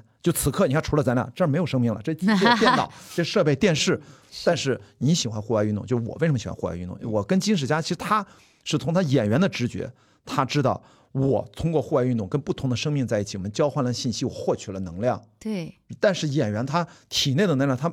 他是用他的方式，哪怕锤击自己的身体，哪怕要进行各种的肢体训练，激活那个能量。对但是那个呢，你要源源不断的补充它，交换它。所以说，大家要去户外，要去跟不同的生命在一起，哪怕就是逛逛公园，哪怕就爬个山，对对对，仅此而已。嗯但是你在钢筋混凝土的这种写字楼里面和日常的你的家里面，哪怕你住了一个非常漂亮的三室一厅、三室二厅，无所谓，都不行。可能你为什么家里要有绿植？你也是在跟生命在一起。为什么有人喜欢养鱼、养狗、养宠物？其实我们先天的就有这个潜在的需求，是但是那个可能还不够，那怎么办呢？去大自然。对的。所以我说，为什么跟您的交集就这么共鸣？对，因为我我我是呃，我平时其实去健身房比较少，嗯我我会比较喜欢户外运动，哪怕打球，我都不喜欢室内场，啊，我最喜欢室外场。但是很多很多女孩子会觉得啊，室外太晒了，啊但我我就特别喜欢晒太阳。嗯然后那会儿就今年不是上海被封控的时候，我一我人正好很幸运的在海南，哦然后去学了冲浪，然后每天去晒着太阳，嗯就晒黑了四五个度啊，但是 但是明显看出来啊，你马上就能变白的那种。啊！对我我是这样的体质，就是我晒完之后一个冬天能捂回来不是咱咱俩一样，你看我现在历史最，我现在是小白脸。你看，啊你如果你看到我微信头像啊。穿越比利牛斯，对，我看了，你我看那黑成啥样？我一晒就黑，就黑成那样。对我也是，我不晒就，所以咱们就是说黑，它的色素在皮肤上面它的溶度比较大，这是对皮肤最好的一种保护机制。嗯，是，所以真正靠防晒霜是不管用的，对这个你只能靠物理防晒是最有效的。是的是的我们又聊到了户外运动，扯回来。所以你看，您的这个状态都是来自于您对这个户外运动的这种偏好。对我觉得运动生命的一种一种充电模式吧。嗯然后，哎，说我还是想，我有些好奇的对这个剧本身的，想跟您八卦一下。这个我不太懂，不太专业，可能下面的问题，可能很多是熟音乐剧的会觉得比较外行。就是我，我就说我想问个问题，就是这个剧，因为我第一次看的时候我没有关心唱，就是十年前我也不太记得了，但这次我看我发现一个问题，就是。同样的编剧，你看我《堂吉诃德》是吧？就是你直接就能唱出来那个经典那个桥段，嗯 对对吧？然后是追寻什么梦啊，那个就来了。那这个里面的确是这个剧是不太容易有那种能够朗朗上口的传唱的这种呃段落或者是经典曲目。当然你是看到群山什么那些也是啊，什么嗯 Maybe 啊这些都很好。但是他他是不故意的，我就觉得他作曲的时候他就没打算这个是一个流行传唱的一个。其实，其实啊你、其实怎么说呢？就是呃，也有观众有这样的是，就是呃疑问，就是说，嗯。哎，嗯、这首歌，哎，嗯，就是可能大家能够记住的，比如说嗯群山呐、或者最后的那个 So Anyway 啊之类对。之类的这些歌，还有 You Don't Know，嗯。嗯，可能大家都会稍微记记住一些，嗯。但其他的更多的他们会觉得啊，好像嗯，感觉都像在说话。呃，但是其实呃，音乐剧它分很多种类型，对，它有些类型呢，就是会它有很多的，就是在在在呃在在呃音乐剧里面，嗯。音乐剧界会有一个叫这首歌是 meat，啊，meat，就是是块肉，就是说明它是个大个，嗯。就是但是不是说嗯，但是他们会有比例的，嗯。就是不是说我我我我我在这个剧剧里面每一首歌都是大歌，然后当然而且有些歌它是会嗯旋律感很强的，可能你会觉得哇很很多的高音，然后，很很嗨，然后但是你看在这部剧里面，它也其实也也是有一些 meat 在在的，比如说我存在是很嗨，嗯。然后群山很好听，对，然后 So Anyway，然后或者 Maybe 这些，呃包括爸爸的几首歌，都会让你觉得很很扎心。但是它的根源，但这这部剧它最大的一个的一个一个特点是，呃，它的每首歌都是在讲述故事，哦所以你才能觉得这个故事，嗯。你你才能觉得能够打动你。他。的每一首歌，他的每一句歌词，它重要的不是旋律，哦而是他的歌词。是，他的歌词跟旋律贴在一起的时候，你会觉得嗯。我是在听故事，是的，是的，而不是只是在听歌。因为如果我对我来说，嗯。对我来说，如果我到了我我到了一个剧场里面，我只关注在啊这首歌好不好听，而没有关注到这个故事本身，其实我觉得对我来说是不满足的。嗯嗯，我希望能够看到这部剧它带给你的有那么呃几片肉，嗯但是我更想要看的是这一这一整盘菜，对，它给我的一种感官。就是他的这个剧的焦点是在整个的人物上，人物命运和他的家庭的整个对。故事上啊，但是叙事上，但是其实这部剧的音乐嗯，非常非常难，对我想说，他就是非常难。节拍也也也不是那么好，我跟你讲，这这部剧比较难，唱吧，应该是，非常难唱，对吧？但是观众不觉得，嗯。观众会觉得，哎，怎么感觉像就像在说话，娓娓道来，然后呃唱一唱，嗯。但其实它的潜在，这就是为什么他的作曲当时能拿奖。嗯这个作曲，他所有的就是你去看乐谱，嗯连学器乐的人都会觉得很难拿捏。嗯而且这个作曲他，Tom K 他在这个乐谱上面，嗯他把每一个哪怕按照小节来分，他的表情记号都给你标的非常非常明确。哦比如说这个地方，他会告诉你，嗯，呃，呃，什么，呃，friendly。嗯 freely，哦然后嗯呃 poco poco 嗯 crescendo，、然后他的一些每一个，他会告诉你这地方，嗯，你要嗯非常非常的呃开心。不只是写给你看的，也写给乐队，当然现场的乐队看的，大家一起看的乐谱嘛，写在乐谱上的东西非常明确，而觉得他的演奏非常难，演唱也非常难。嗯对我说了，我当时我们二一八年能弄这就这曲子能把我整崩溃。对，我那会儿真的就感觉狂躁躁狂症都出来了。我们实体变成戴安娜，真的那会儿真的不夸张，我们一八年在排练，因为时间非常短，一个月，我的天呐，哦天一个月能把这个戏排出来，我简直觉得自己这辈子任何戏我都可以拿得下了。当时真嗯真的这么想，因为太难了，然后就是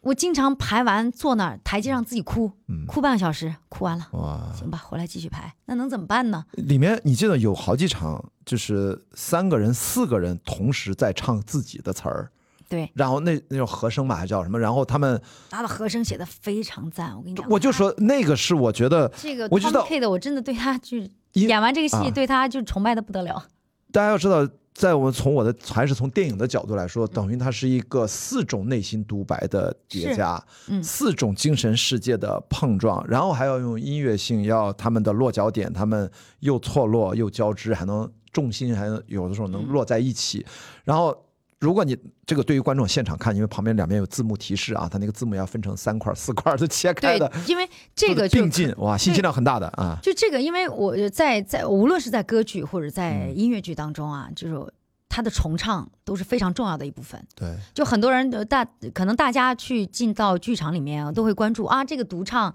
啊，这个演员唱的让我听起来爽不爽，然后或者这个独唱好不好听。但其实重唱，呃，也是一个非常非常重要的一部分。对而且重唱非常难写。对其实因为它的和声需求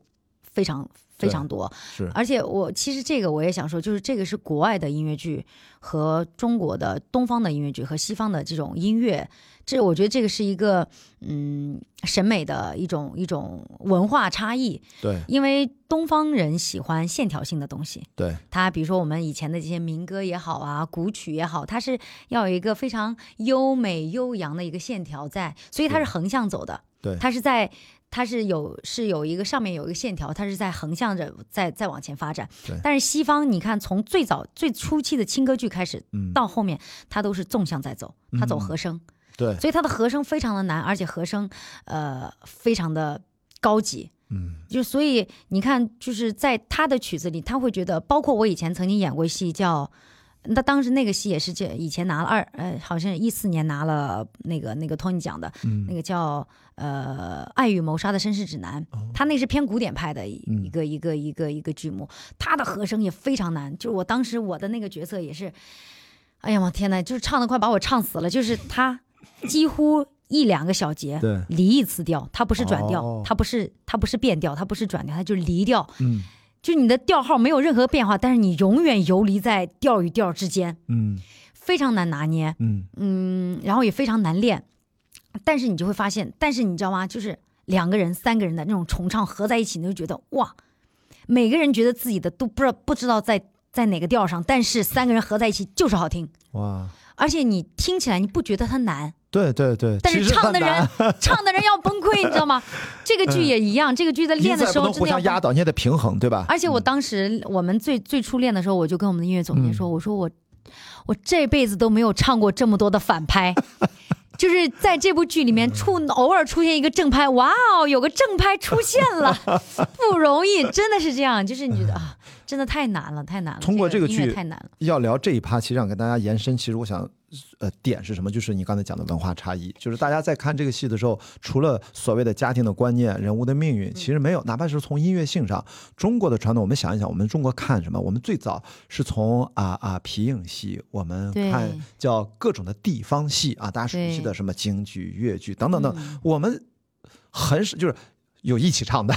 对对。很少也可能也有啊，这个我没有那么专家，但是我们从来都是因为我们的这种戏呢，我们是从我们的章回小说，是从我们的民间传说、口述，我们都是单线条为主。是，但西方呢，因为它是从古典音乐来，他们是从教堂、教堂的唱诗班都是合唱，是的对这种。然后包括到他们不管是从到了戏剧，从莫里亚，包括他们，你看，因为他们最早的东西都是从教堂传出来的嘛，教会啊，你看他们教堂唱人声唱、对。大合唱，嗯然后乐器管风琴，嗯，是不是都是和声性的东西？它都是同时进行的，所以呃我而我们中国的一些最最早的一些京剧啊，嗯比较我们的国粹嘛，京剧。它都是要要有一个大的一个一个，哪怕是刀马旦也好啊，然后呃花旦青衣，他唱出来一个一个段落都要鼓掌叫好的，就是这个东西，他要的把这个东西拎出来，它是一个就像一个这线条性非常明显，非常清晰，所以这个就是文化的差异。对，所以不同的作品，你比如说像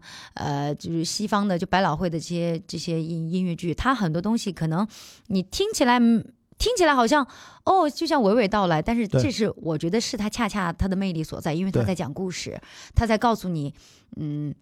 这个音乐他就是在用唱的方式告诉你嗯这个故事在讲什么。我我想跟大家讲，就是说东西方呢，它没有什么所谓的高低之分，因为在西方的音乐或者音乐剧或者其他的音乐。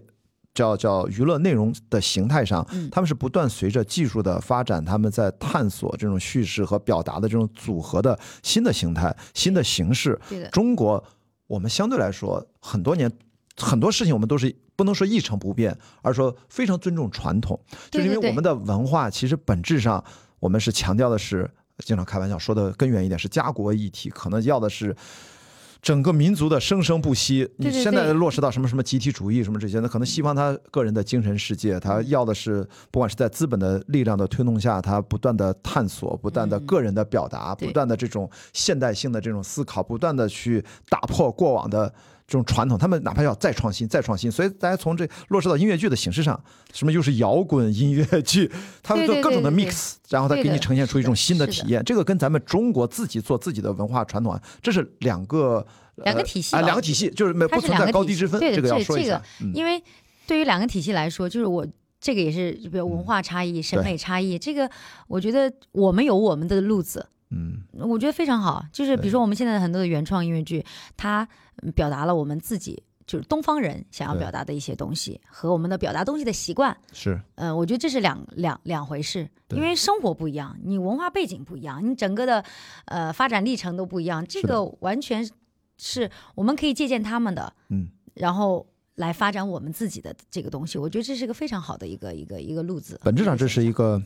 呃互相的文化交流。我就举一个很小的例子，我昨天在在上课，那个课叫设计文化研究，嗯然后老师其实讲了一个主题，从一把椅子来看。整个世界的不同的历史的设计上的发展的变化的渊源，西方的椅子为什么千奇百怪的，从包豪斯到各种各种蒙菲斯那种设计风格，五颜六色的，就看着不像椅子，看着就特别不实用。就是它背后其实有它的一套西方的文化的逻辑，不管是从文艺复兴，然后还是到宗教改革，一直在到了工业革命以来，然后再到了八十年代的英国的整个的新的一个八十年代一个产品的一个设计的风潮啊，造物于人，反正就是，呃，有设计师有了一个新的身份了，这个特别像我们电影有了作者论了啊，然后再看中国，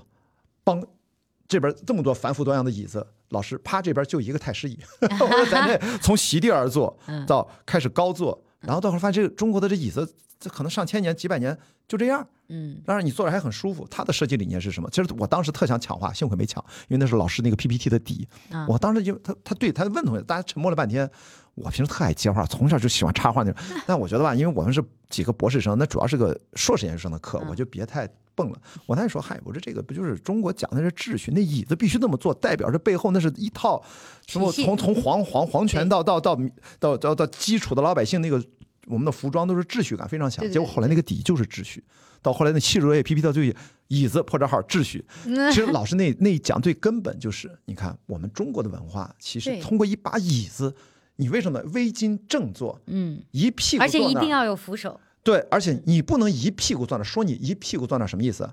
批评你呢？嗯你得半屁股坐那儿，你才能嗯，坐直，一屁股那儿啊这样对吧？所以对对对，所以这些背后，它很有讲究的。哎，所以西方他们可以把椅子折腾成天花乱坠，完全什么什么五花八门的椅子，嗯但是中国为什么是这样？所以你看，说回来，我们哪怕对音乐的理解，对音乐把它当成一个娱乐消费品啊，好像我们中国从自己过往一直到现在，我们为什么说相声语言类的嗯往那一站，这相声也很多也没怎么变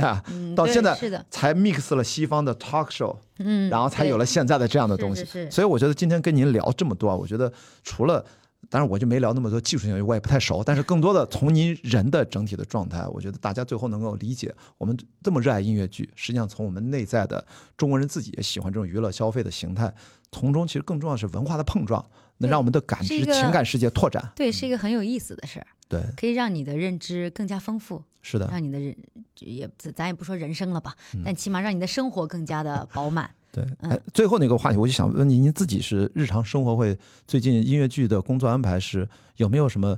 今年二三年的计划和未来几年你对自己有什么长远的规划？作为是教师这块更多呢，导演这块更多，还是演员这块更多？这块或者说你的生生活其他的户外运动兴趣，你会怎么去设计安排它？嗯有没有我我是可以透露的啊？嗯，我我我是因为我对自己会不太会有太过于长期的计划，因为我觉得太长期的不不不现实，对，不现实。过去都懂啊，哎 发现了啊，强制没对啥用啊。对对对对，所以我一般会给自己一个比较短期内的一个小小目标，比如说我。呃，因为这部戏对已经在演了，所以演演了之后，然后我现在因为在排另外一部戏，徐军导演的《哈姆雷特》，哦呃，一部音乐剧，哦到时候请您来看哈。哦，一定在在在上海，在北京。在上海呃首演是在上海，哦，那肯定没问题。对我最近都在。嗯对，然后我们五月份在上海首演，OK，对，所以呃，现在最近呃，因为这个戏还有两还有两个周末就演完了嘛，演嗯完之后可能要就是因为我最近就是周中在排练，然后周末去演出。嗯等这个演完之后呢，可能就会全身心的投入到那个《哈姆雷特》的排练当中。然后呃，那后面还有一个戏在聊。再聊。对对，在聊，然后可能年底的一个、嗯。一个一个戏，呃。啊，不是，就是正在聊，不是说这个戏的名字叫在聊，啊不不，对对 对，正在正在谈啊，正在洽谈当中。我以为这个，剧名叫在聊。呃，正在洽谈当中，所以这个也不方便透露是具体是什么。然后呃，那我自己对我自己的规划来说，我其实呃，因为这几年一直是这样的一个状态了，嗯。就是我自己在演出的同时，我会如果有机会，呃，如果合适，如果我自己觉得呃不错，我会去嗯设计一些导演的工作。声乐指导的工作，那当然我自己平时也会教学生嘛，对，呃，然后呃，那我其实希望后面几年，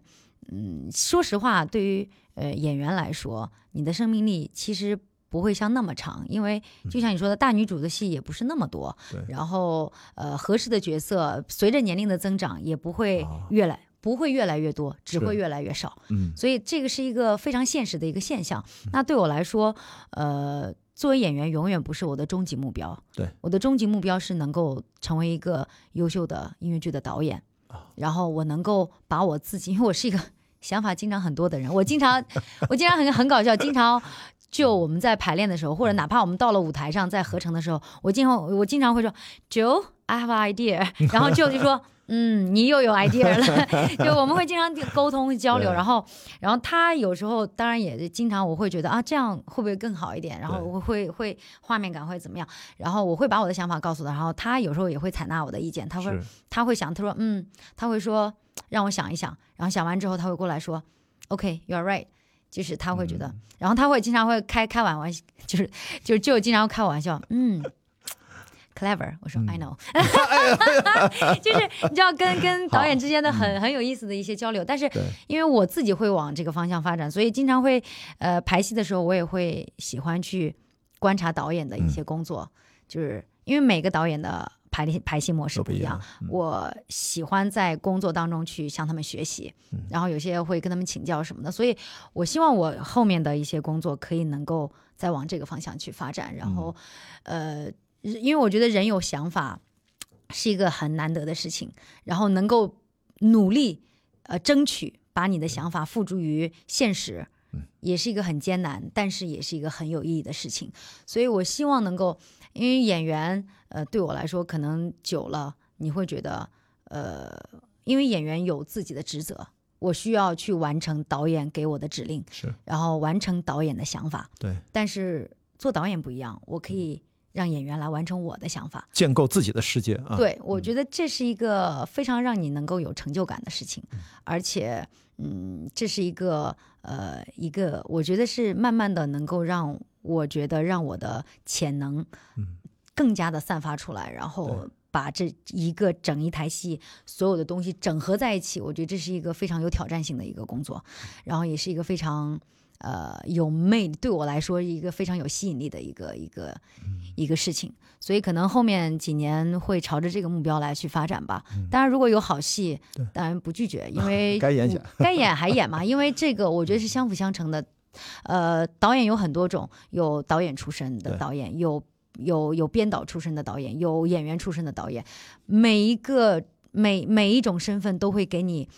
不同的血液，每一种身份都会给你不同的灵感和你工作的那种模式和和状态。我觉得只要你对这个舞台，嗯，是有感知力的，对你从任何角度去出发，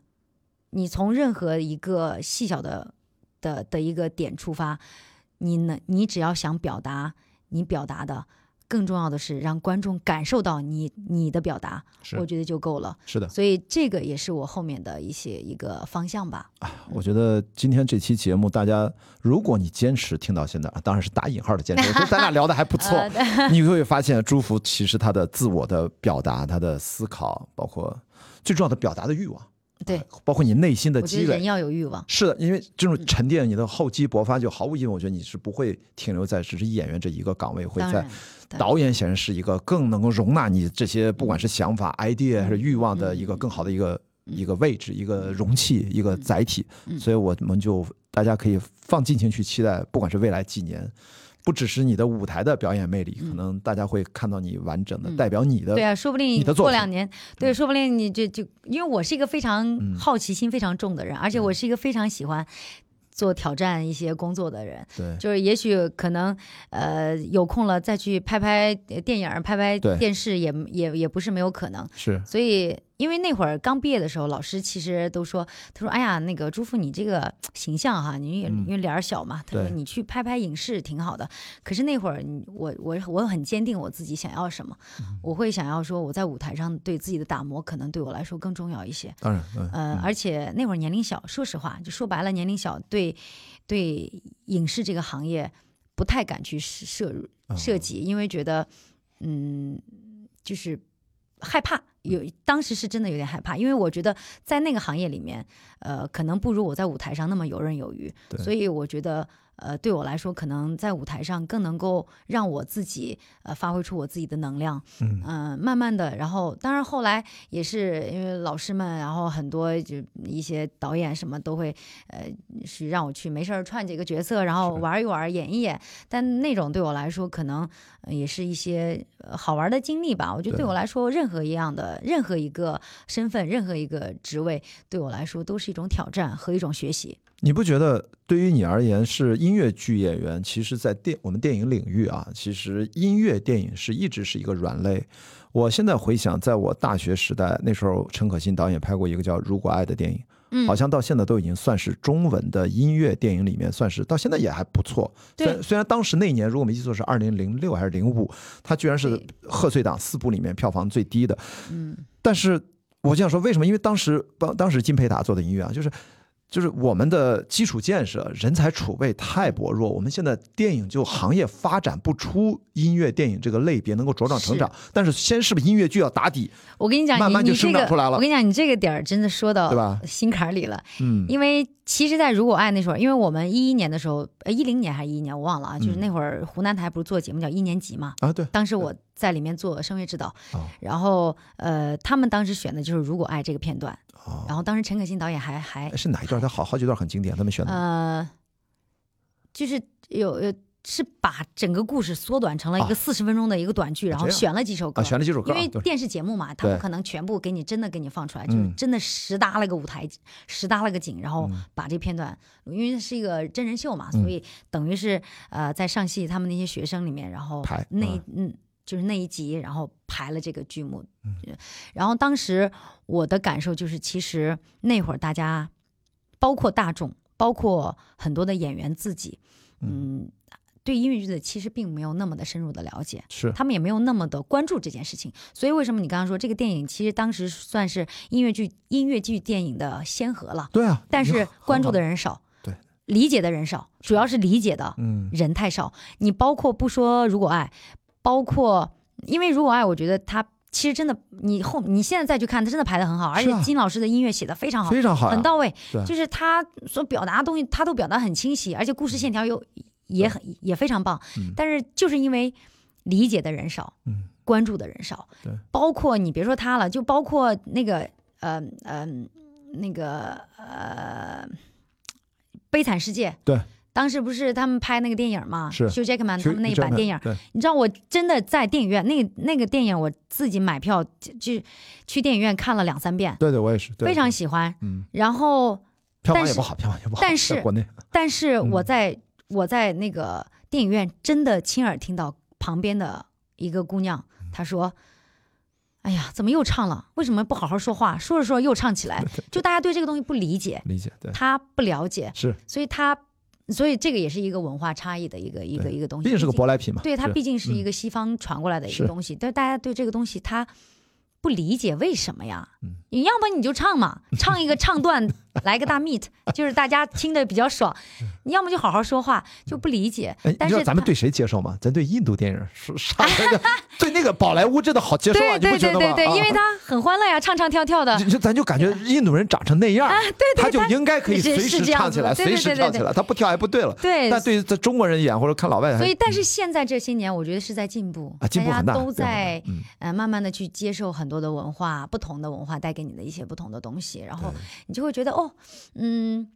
唱唱也挺好的，用另外一种模式来去，用另外一种方式来去表达你想说的什么。所以我刚才想说的就是，我我虽然说做一个呃音乐剧导演的一个终极目标是我要去导导戏导一些，但也许有一天，嗯。我们可以做出嗯，很好的音乐剧电影。是的，我觉得在中国这个，积累一下，嗯，我觉得它是要慢慢来，也不着急，但是它一定会有它存在的意一天。是，还有一个我们要解决观众这个内心假定性的这个接受度的门槛的问题。我举一个例子啊，就是你看您现在是非常棒的音乐剧演员，在这方面从导演从教学都积累了差不多至少二十多年，我说，然后呃或或啊那倒也没有那么哎呀没有没有没有那么久，对不 起，年纪没有那么大，什么二十多年，那是我我在电影行业的，对这个话我说太多次了，不能套到您身上，您还年轻着呢，没有没有没有，但是呃但但是也时间不长，很很久了，现在没有二十年，但十几年十几年肯定是有了啊。然后呢，下一步您要做音乐剧的，呃，在在导演这个位上再深耕，然后你也可以去演。如果未来有合适的音乐剧的电影，你也可以天然的适合演，普通的电影也能演。但是我总觉得中间有一个过渡的桥梁。其实你可以想一想，如果您挑着一个其实他们之前啊也有，也也曾经有人呃在筹备过音乐剧电影，然后他们也找过我，但是可能我觉得因为疫情嘛，嗯。各种你懂的，就是这个这个呃资金链呐、对。然后各种制作方啊，就可能很多的会会会有很多的变数。但是我其实很期待的，的。我会觉得，嗯，音乐剧电影它一定是我们后面会有一个方向的。因为我作为制片人又上线了啊，工作就是我脑子里面从操作性而言，我就跟您聊到现在，我会觉得怎么样，关老师有没有这个兴趣？没有，我的 我的兴趣点是在于什么？很可能那个过渡的中间阶段，您适合拍一个，不叫您适合，就是或许因为感兴趣一件事情，就是会选一个非常适合电影化的一个呈现的三一律一点集中的这样一个故事，但是呢，它就是一个舞台上的音乐剧。把它当成主要的拍摄场地，也就是说，我们可以把一个音乐剧用电影语言在舞台上呈现出来，哎，用镜头呈现出来。这因为为当年我看《暗恋桃花源》，给我印象最深的其实也是它的，因为我没有看过现场版的《暗恋桃花源》，其实就把它拍下来，拍的也是跟就是戏剧一类的导演，所以你看这样的话，既解决了观众接受的假定性的问题，一看就是舞台。嗯啊，就是当年呃那个拍《狗镇》一样，也有舞台化的电影。嗯那么把音乐剧电影并不一定要在实景里面拍，你在干脆放到舞台上去拍音乐剧其，实我觉得假定性的问题其实这个我觉得是一个特别好的一个一个方向，嗯就起码就像你说的，它嗯呃，当然不能说是方向啊，但是起码它是一个非常好的一个过渡的一个一就个一过渡一下，个对一个阶段。嗯为什么？其实好多年前，呃呃，冯小刚导演拍过一个电影关于京剧的。呃他那名字叫就青衣，是不是？是不是叫青衣？还哦，是叫什么？好像我我我我有点不嗯大记得那个电影名字叫什么。他当时就选择了一个剧院，啊。然后整个几乎都是在那个剧院里拍出拍出来的，拍出来的，是的，用电影记录了就是这个嗯京剧这出戏，然后它的排演过程，嗯。其实一样的，嗯。就是你你，我觉得这个就是一个一个一个非常好的模式。因为您回头看一个电影，我不知道你有没有注意到，因为已经被验证过一次，不是在音乐剧啊，嗯。有一个电影叫《白蛇传》，是个越剧吧，我不记得啊。你看一下那个大家很喜欢的，嗯它基本都是平面式的，而且是用一些景片、一些视效，嗯法海的白蛇的故事啊。就是我是觉得在音乐剧层面上，其实。没准儿也可，我我是以这个为例，如果近乎正常，我们把它变成一个电影，剧本都不用改，然后可能有是吧？是可以把它现在有有有电影版本，啊，有电影版本嗯啊啊，对白老他就美美国他们拍了，哦，拍了是一个这种是个剧，嗯，具体的是个剧，因为这个我还没有来得及看，嗯。但是就是今年还是去年什么刚刚出来的，然后他拍的是一个影像版的，就是、就是哦。镜镜镜头下的，是的，嗯，所以我我说已经可以去往这个方面去试一试。对，其实我觉得这是一个非常好的 idea，就是对它，呃，就像你说，它是一个非常从音乐剧舞台到音乐剧电影，它的过渡是一个非常好的过渡，但是嗯就是你看你怎么样，呃，可能对镜头语言的那个拿捏会非常非会会非常重要，同样是电影语言，同样是电影语对，言，因为因为其实之前我不是参加了那个那个爱乐之都嘛，嗯。但是你就会发现有一个问题，就是呃很多的呃呃摄影师，他如果对音乐剧不了解嗯，他对音乐不了解嗯，他会抓不住这个镜头到底在说什么，所以这个镜头语言非常重要。所以我为什么说您呢？因为你在做这个音乐剧的导演的经验，最终你是要再从电影的视听语言要找到那个结合点。对他，他找到，我是觉得这个结合点之后，就是你要对音乐剧本身这个东西要无比的了解，无论任何一个职位，就是当然了，你你你灯光灯光这些，你可以不用知道他怎么操作，但是你要知道他的。点在哪儿？你要知道他的审美，这个我是觉得做是作为一个导演，呃，该要有的一个基本素质。对我可以不懂，我可以不会跳，但是是编舞你编出来的东西，我要知道哪里不对，对哪里不好，嗯哪里我想要什么。这个服装它表达了什么？不是说一件衣服放在演员身上，而说这个衣服它的颜色、它的款式、它的年代感、它的任何一个东西，它包括你桌上的一个道具，它都是有语汇的，是不是说我随随便便一个东西放上去的。对，所以这个东西，我觉得它就是一个你对这个舞台足够的了解，对舞台足够的有认知、对有概念，然后再去做这个事情。那么，无论是从呃。就是舞台的视觉，还是从镜头里的对那个语言，你都能够很好的把握住这个故事线到底想在说什么。因为我刚才为什么说文化差异？因为给你举的例子是特别中国的《白蛇传》，它是一个越剧，它是个越剧电影。对。然后还有一个十几年前了吧，还二十年前，叫《连丽于成龙》，是不是郑大圣导演？我记不清了。那个我还那是个京剧电影，嗯，我呃应该叫《连丽于成龙》，也拍的非常非常好。您看看他的镜头语言他也是拍舞台的，就在舞台上拍的电影，嗯那个电影语言非常的精妙。但是无论是《连丽于成龙》还是《白蛇传》，其实都是东方式的舞台的戏曲艺术的影视化。对那么您其实是音乐剧，如果要把是舞台化的音乐剧表演，毕竟它的母体是来自于西方，嗯，最后它最后涉及到一个问题是对应的视听语言体系是什么？就你的电影语言的表达的整体的，你有自己的一个视听语言的文化传统，很有可能你。它那个就是中国传统戏曲，所以传统戏曲看点是什么？它有这样一套视听语言的一个思考方法。对于您从导，这就是个导演思考，就不是我擅长的。对对对您是要到时候要选择一套对，是的。真正的我觉得，我觉得，我觉得思考是什么？导演的这个思维，对然后他要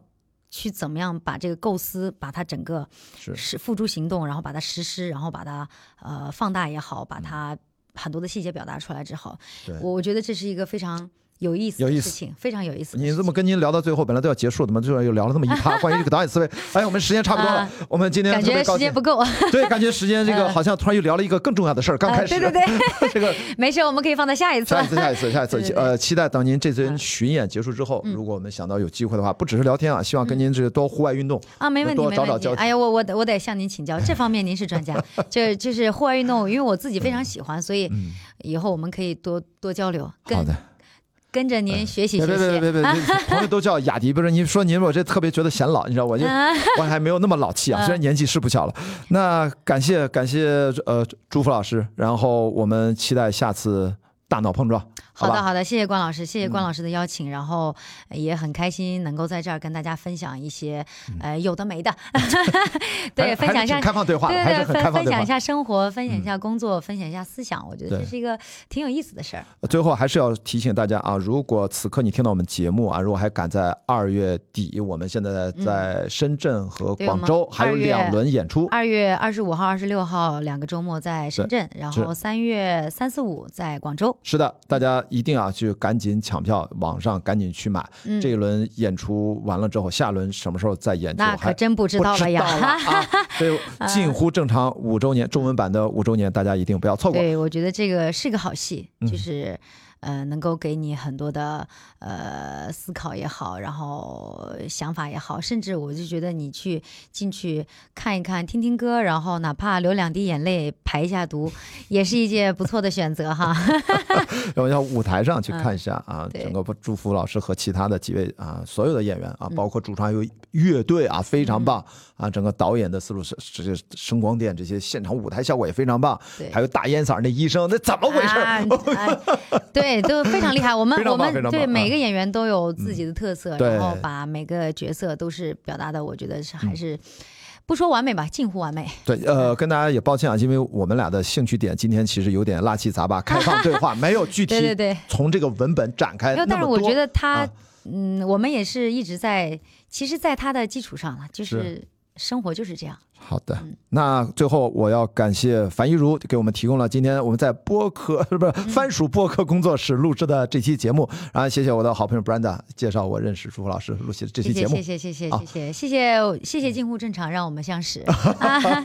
好，那谢谢樊老师。对，嗯谢谢樊老师。那今天这期我是算是呃，我们叫魔都巨好看的，算是我是特邀主播，嗯是跟开放对话的这期串台。那么今天就聊到这里，我们下期再见，拜拜好。的，我们下次再见。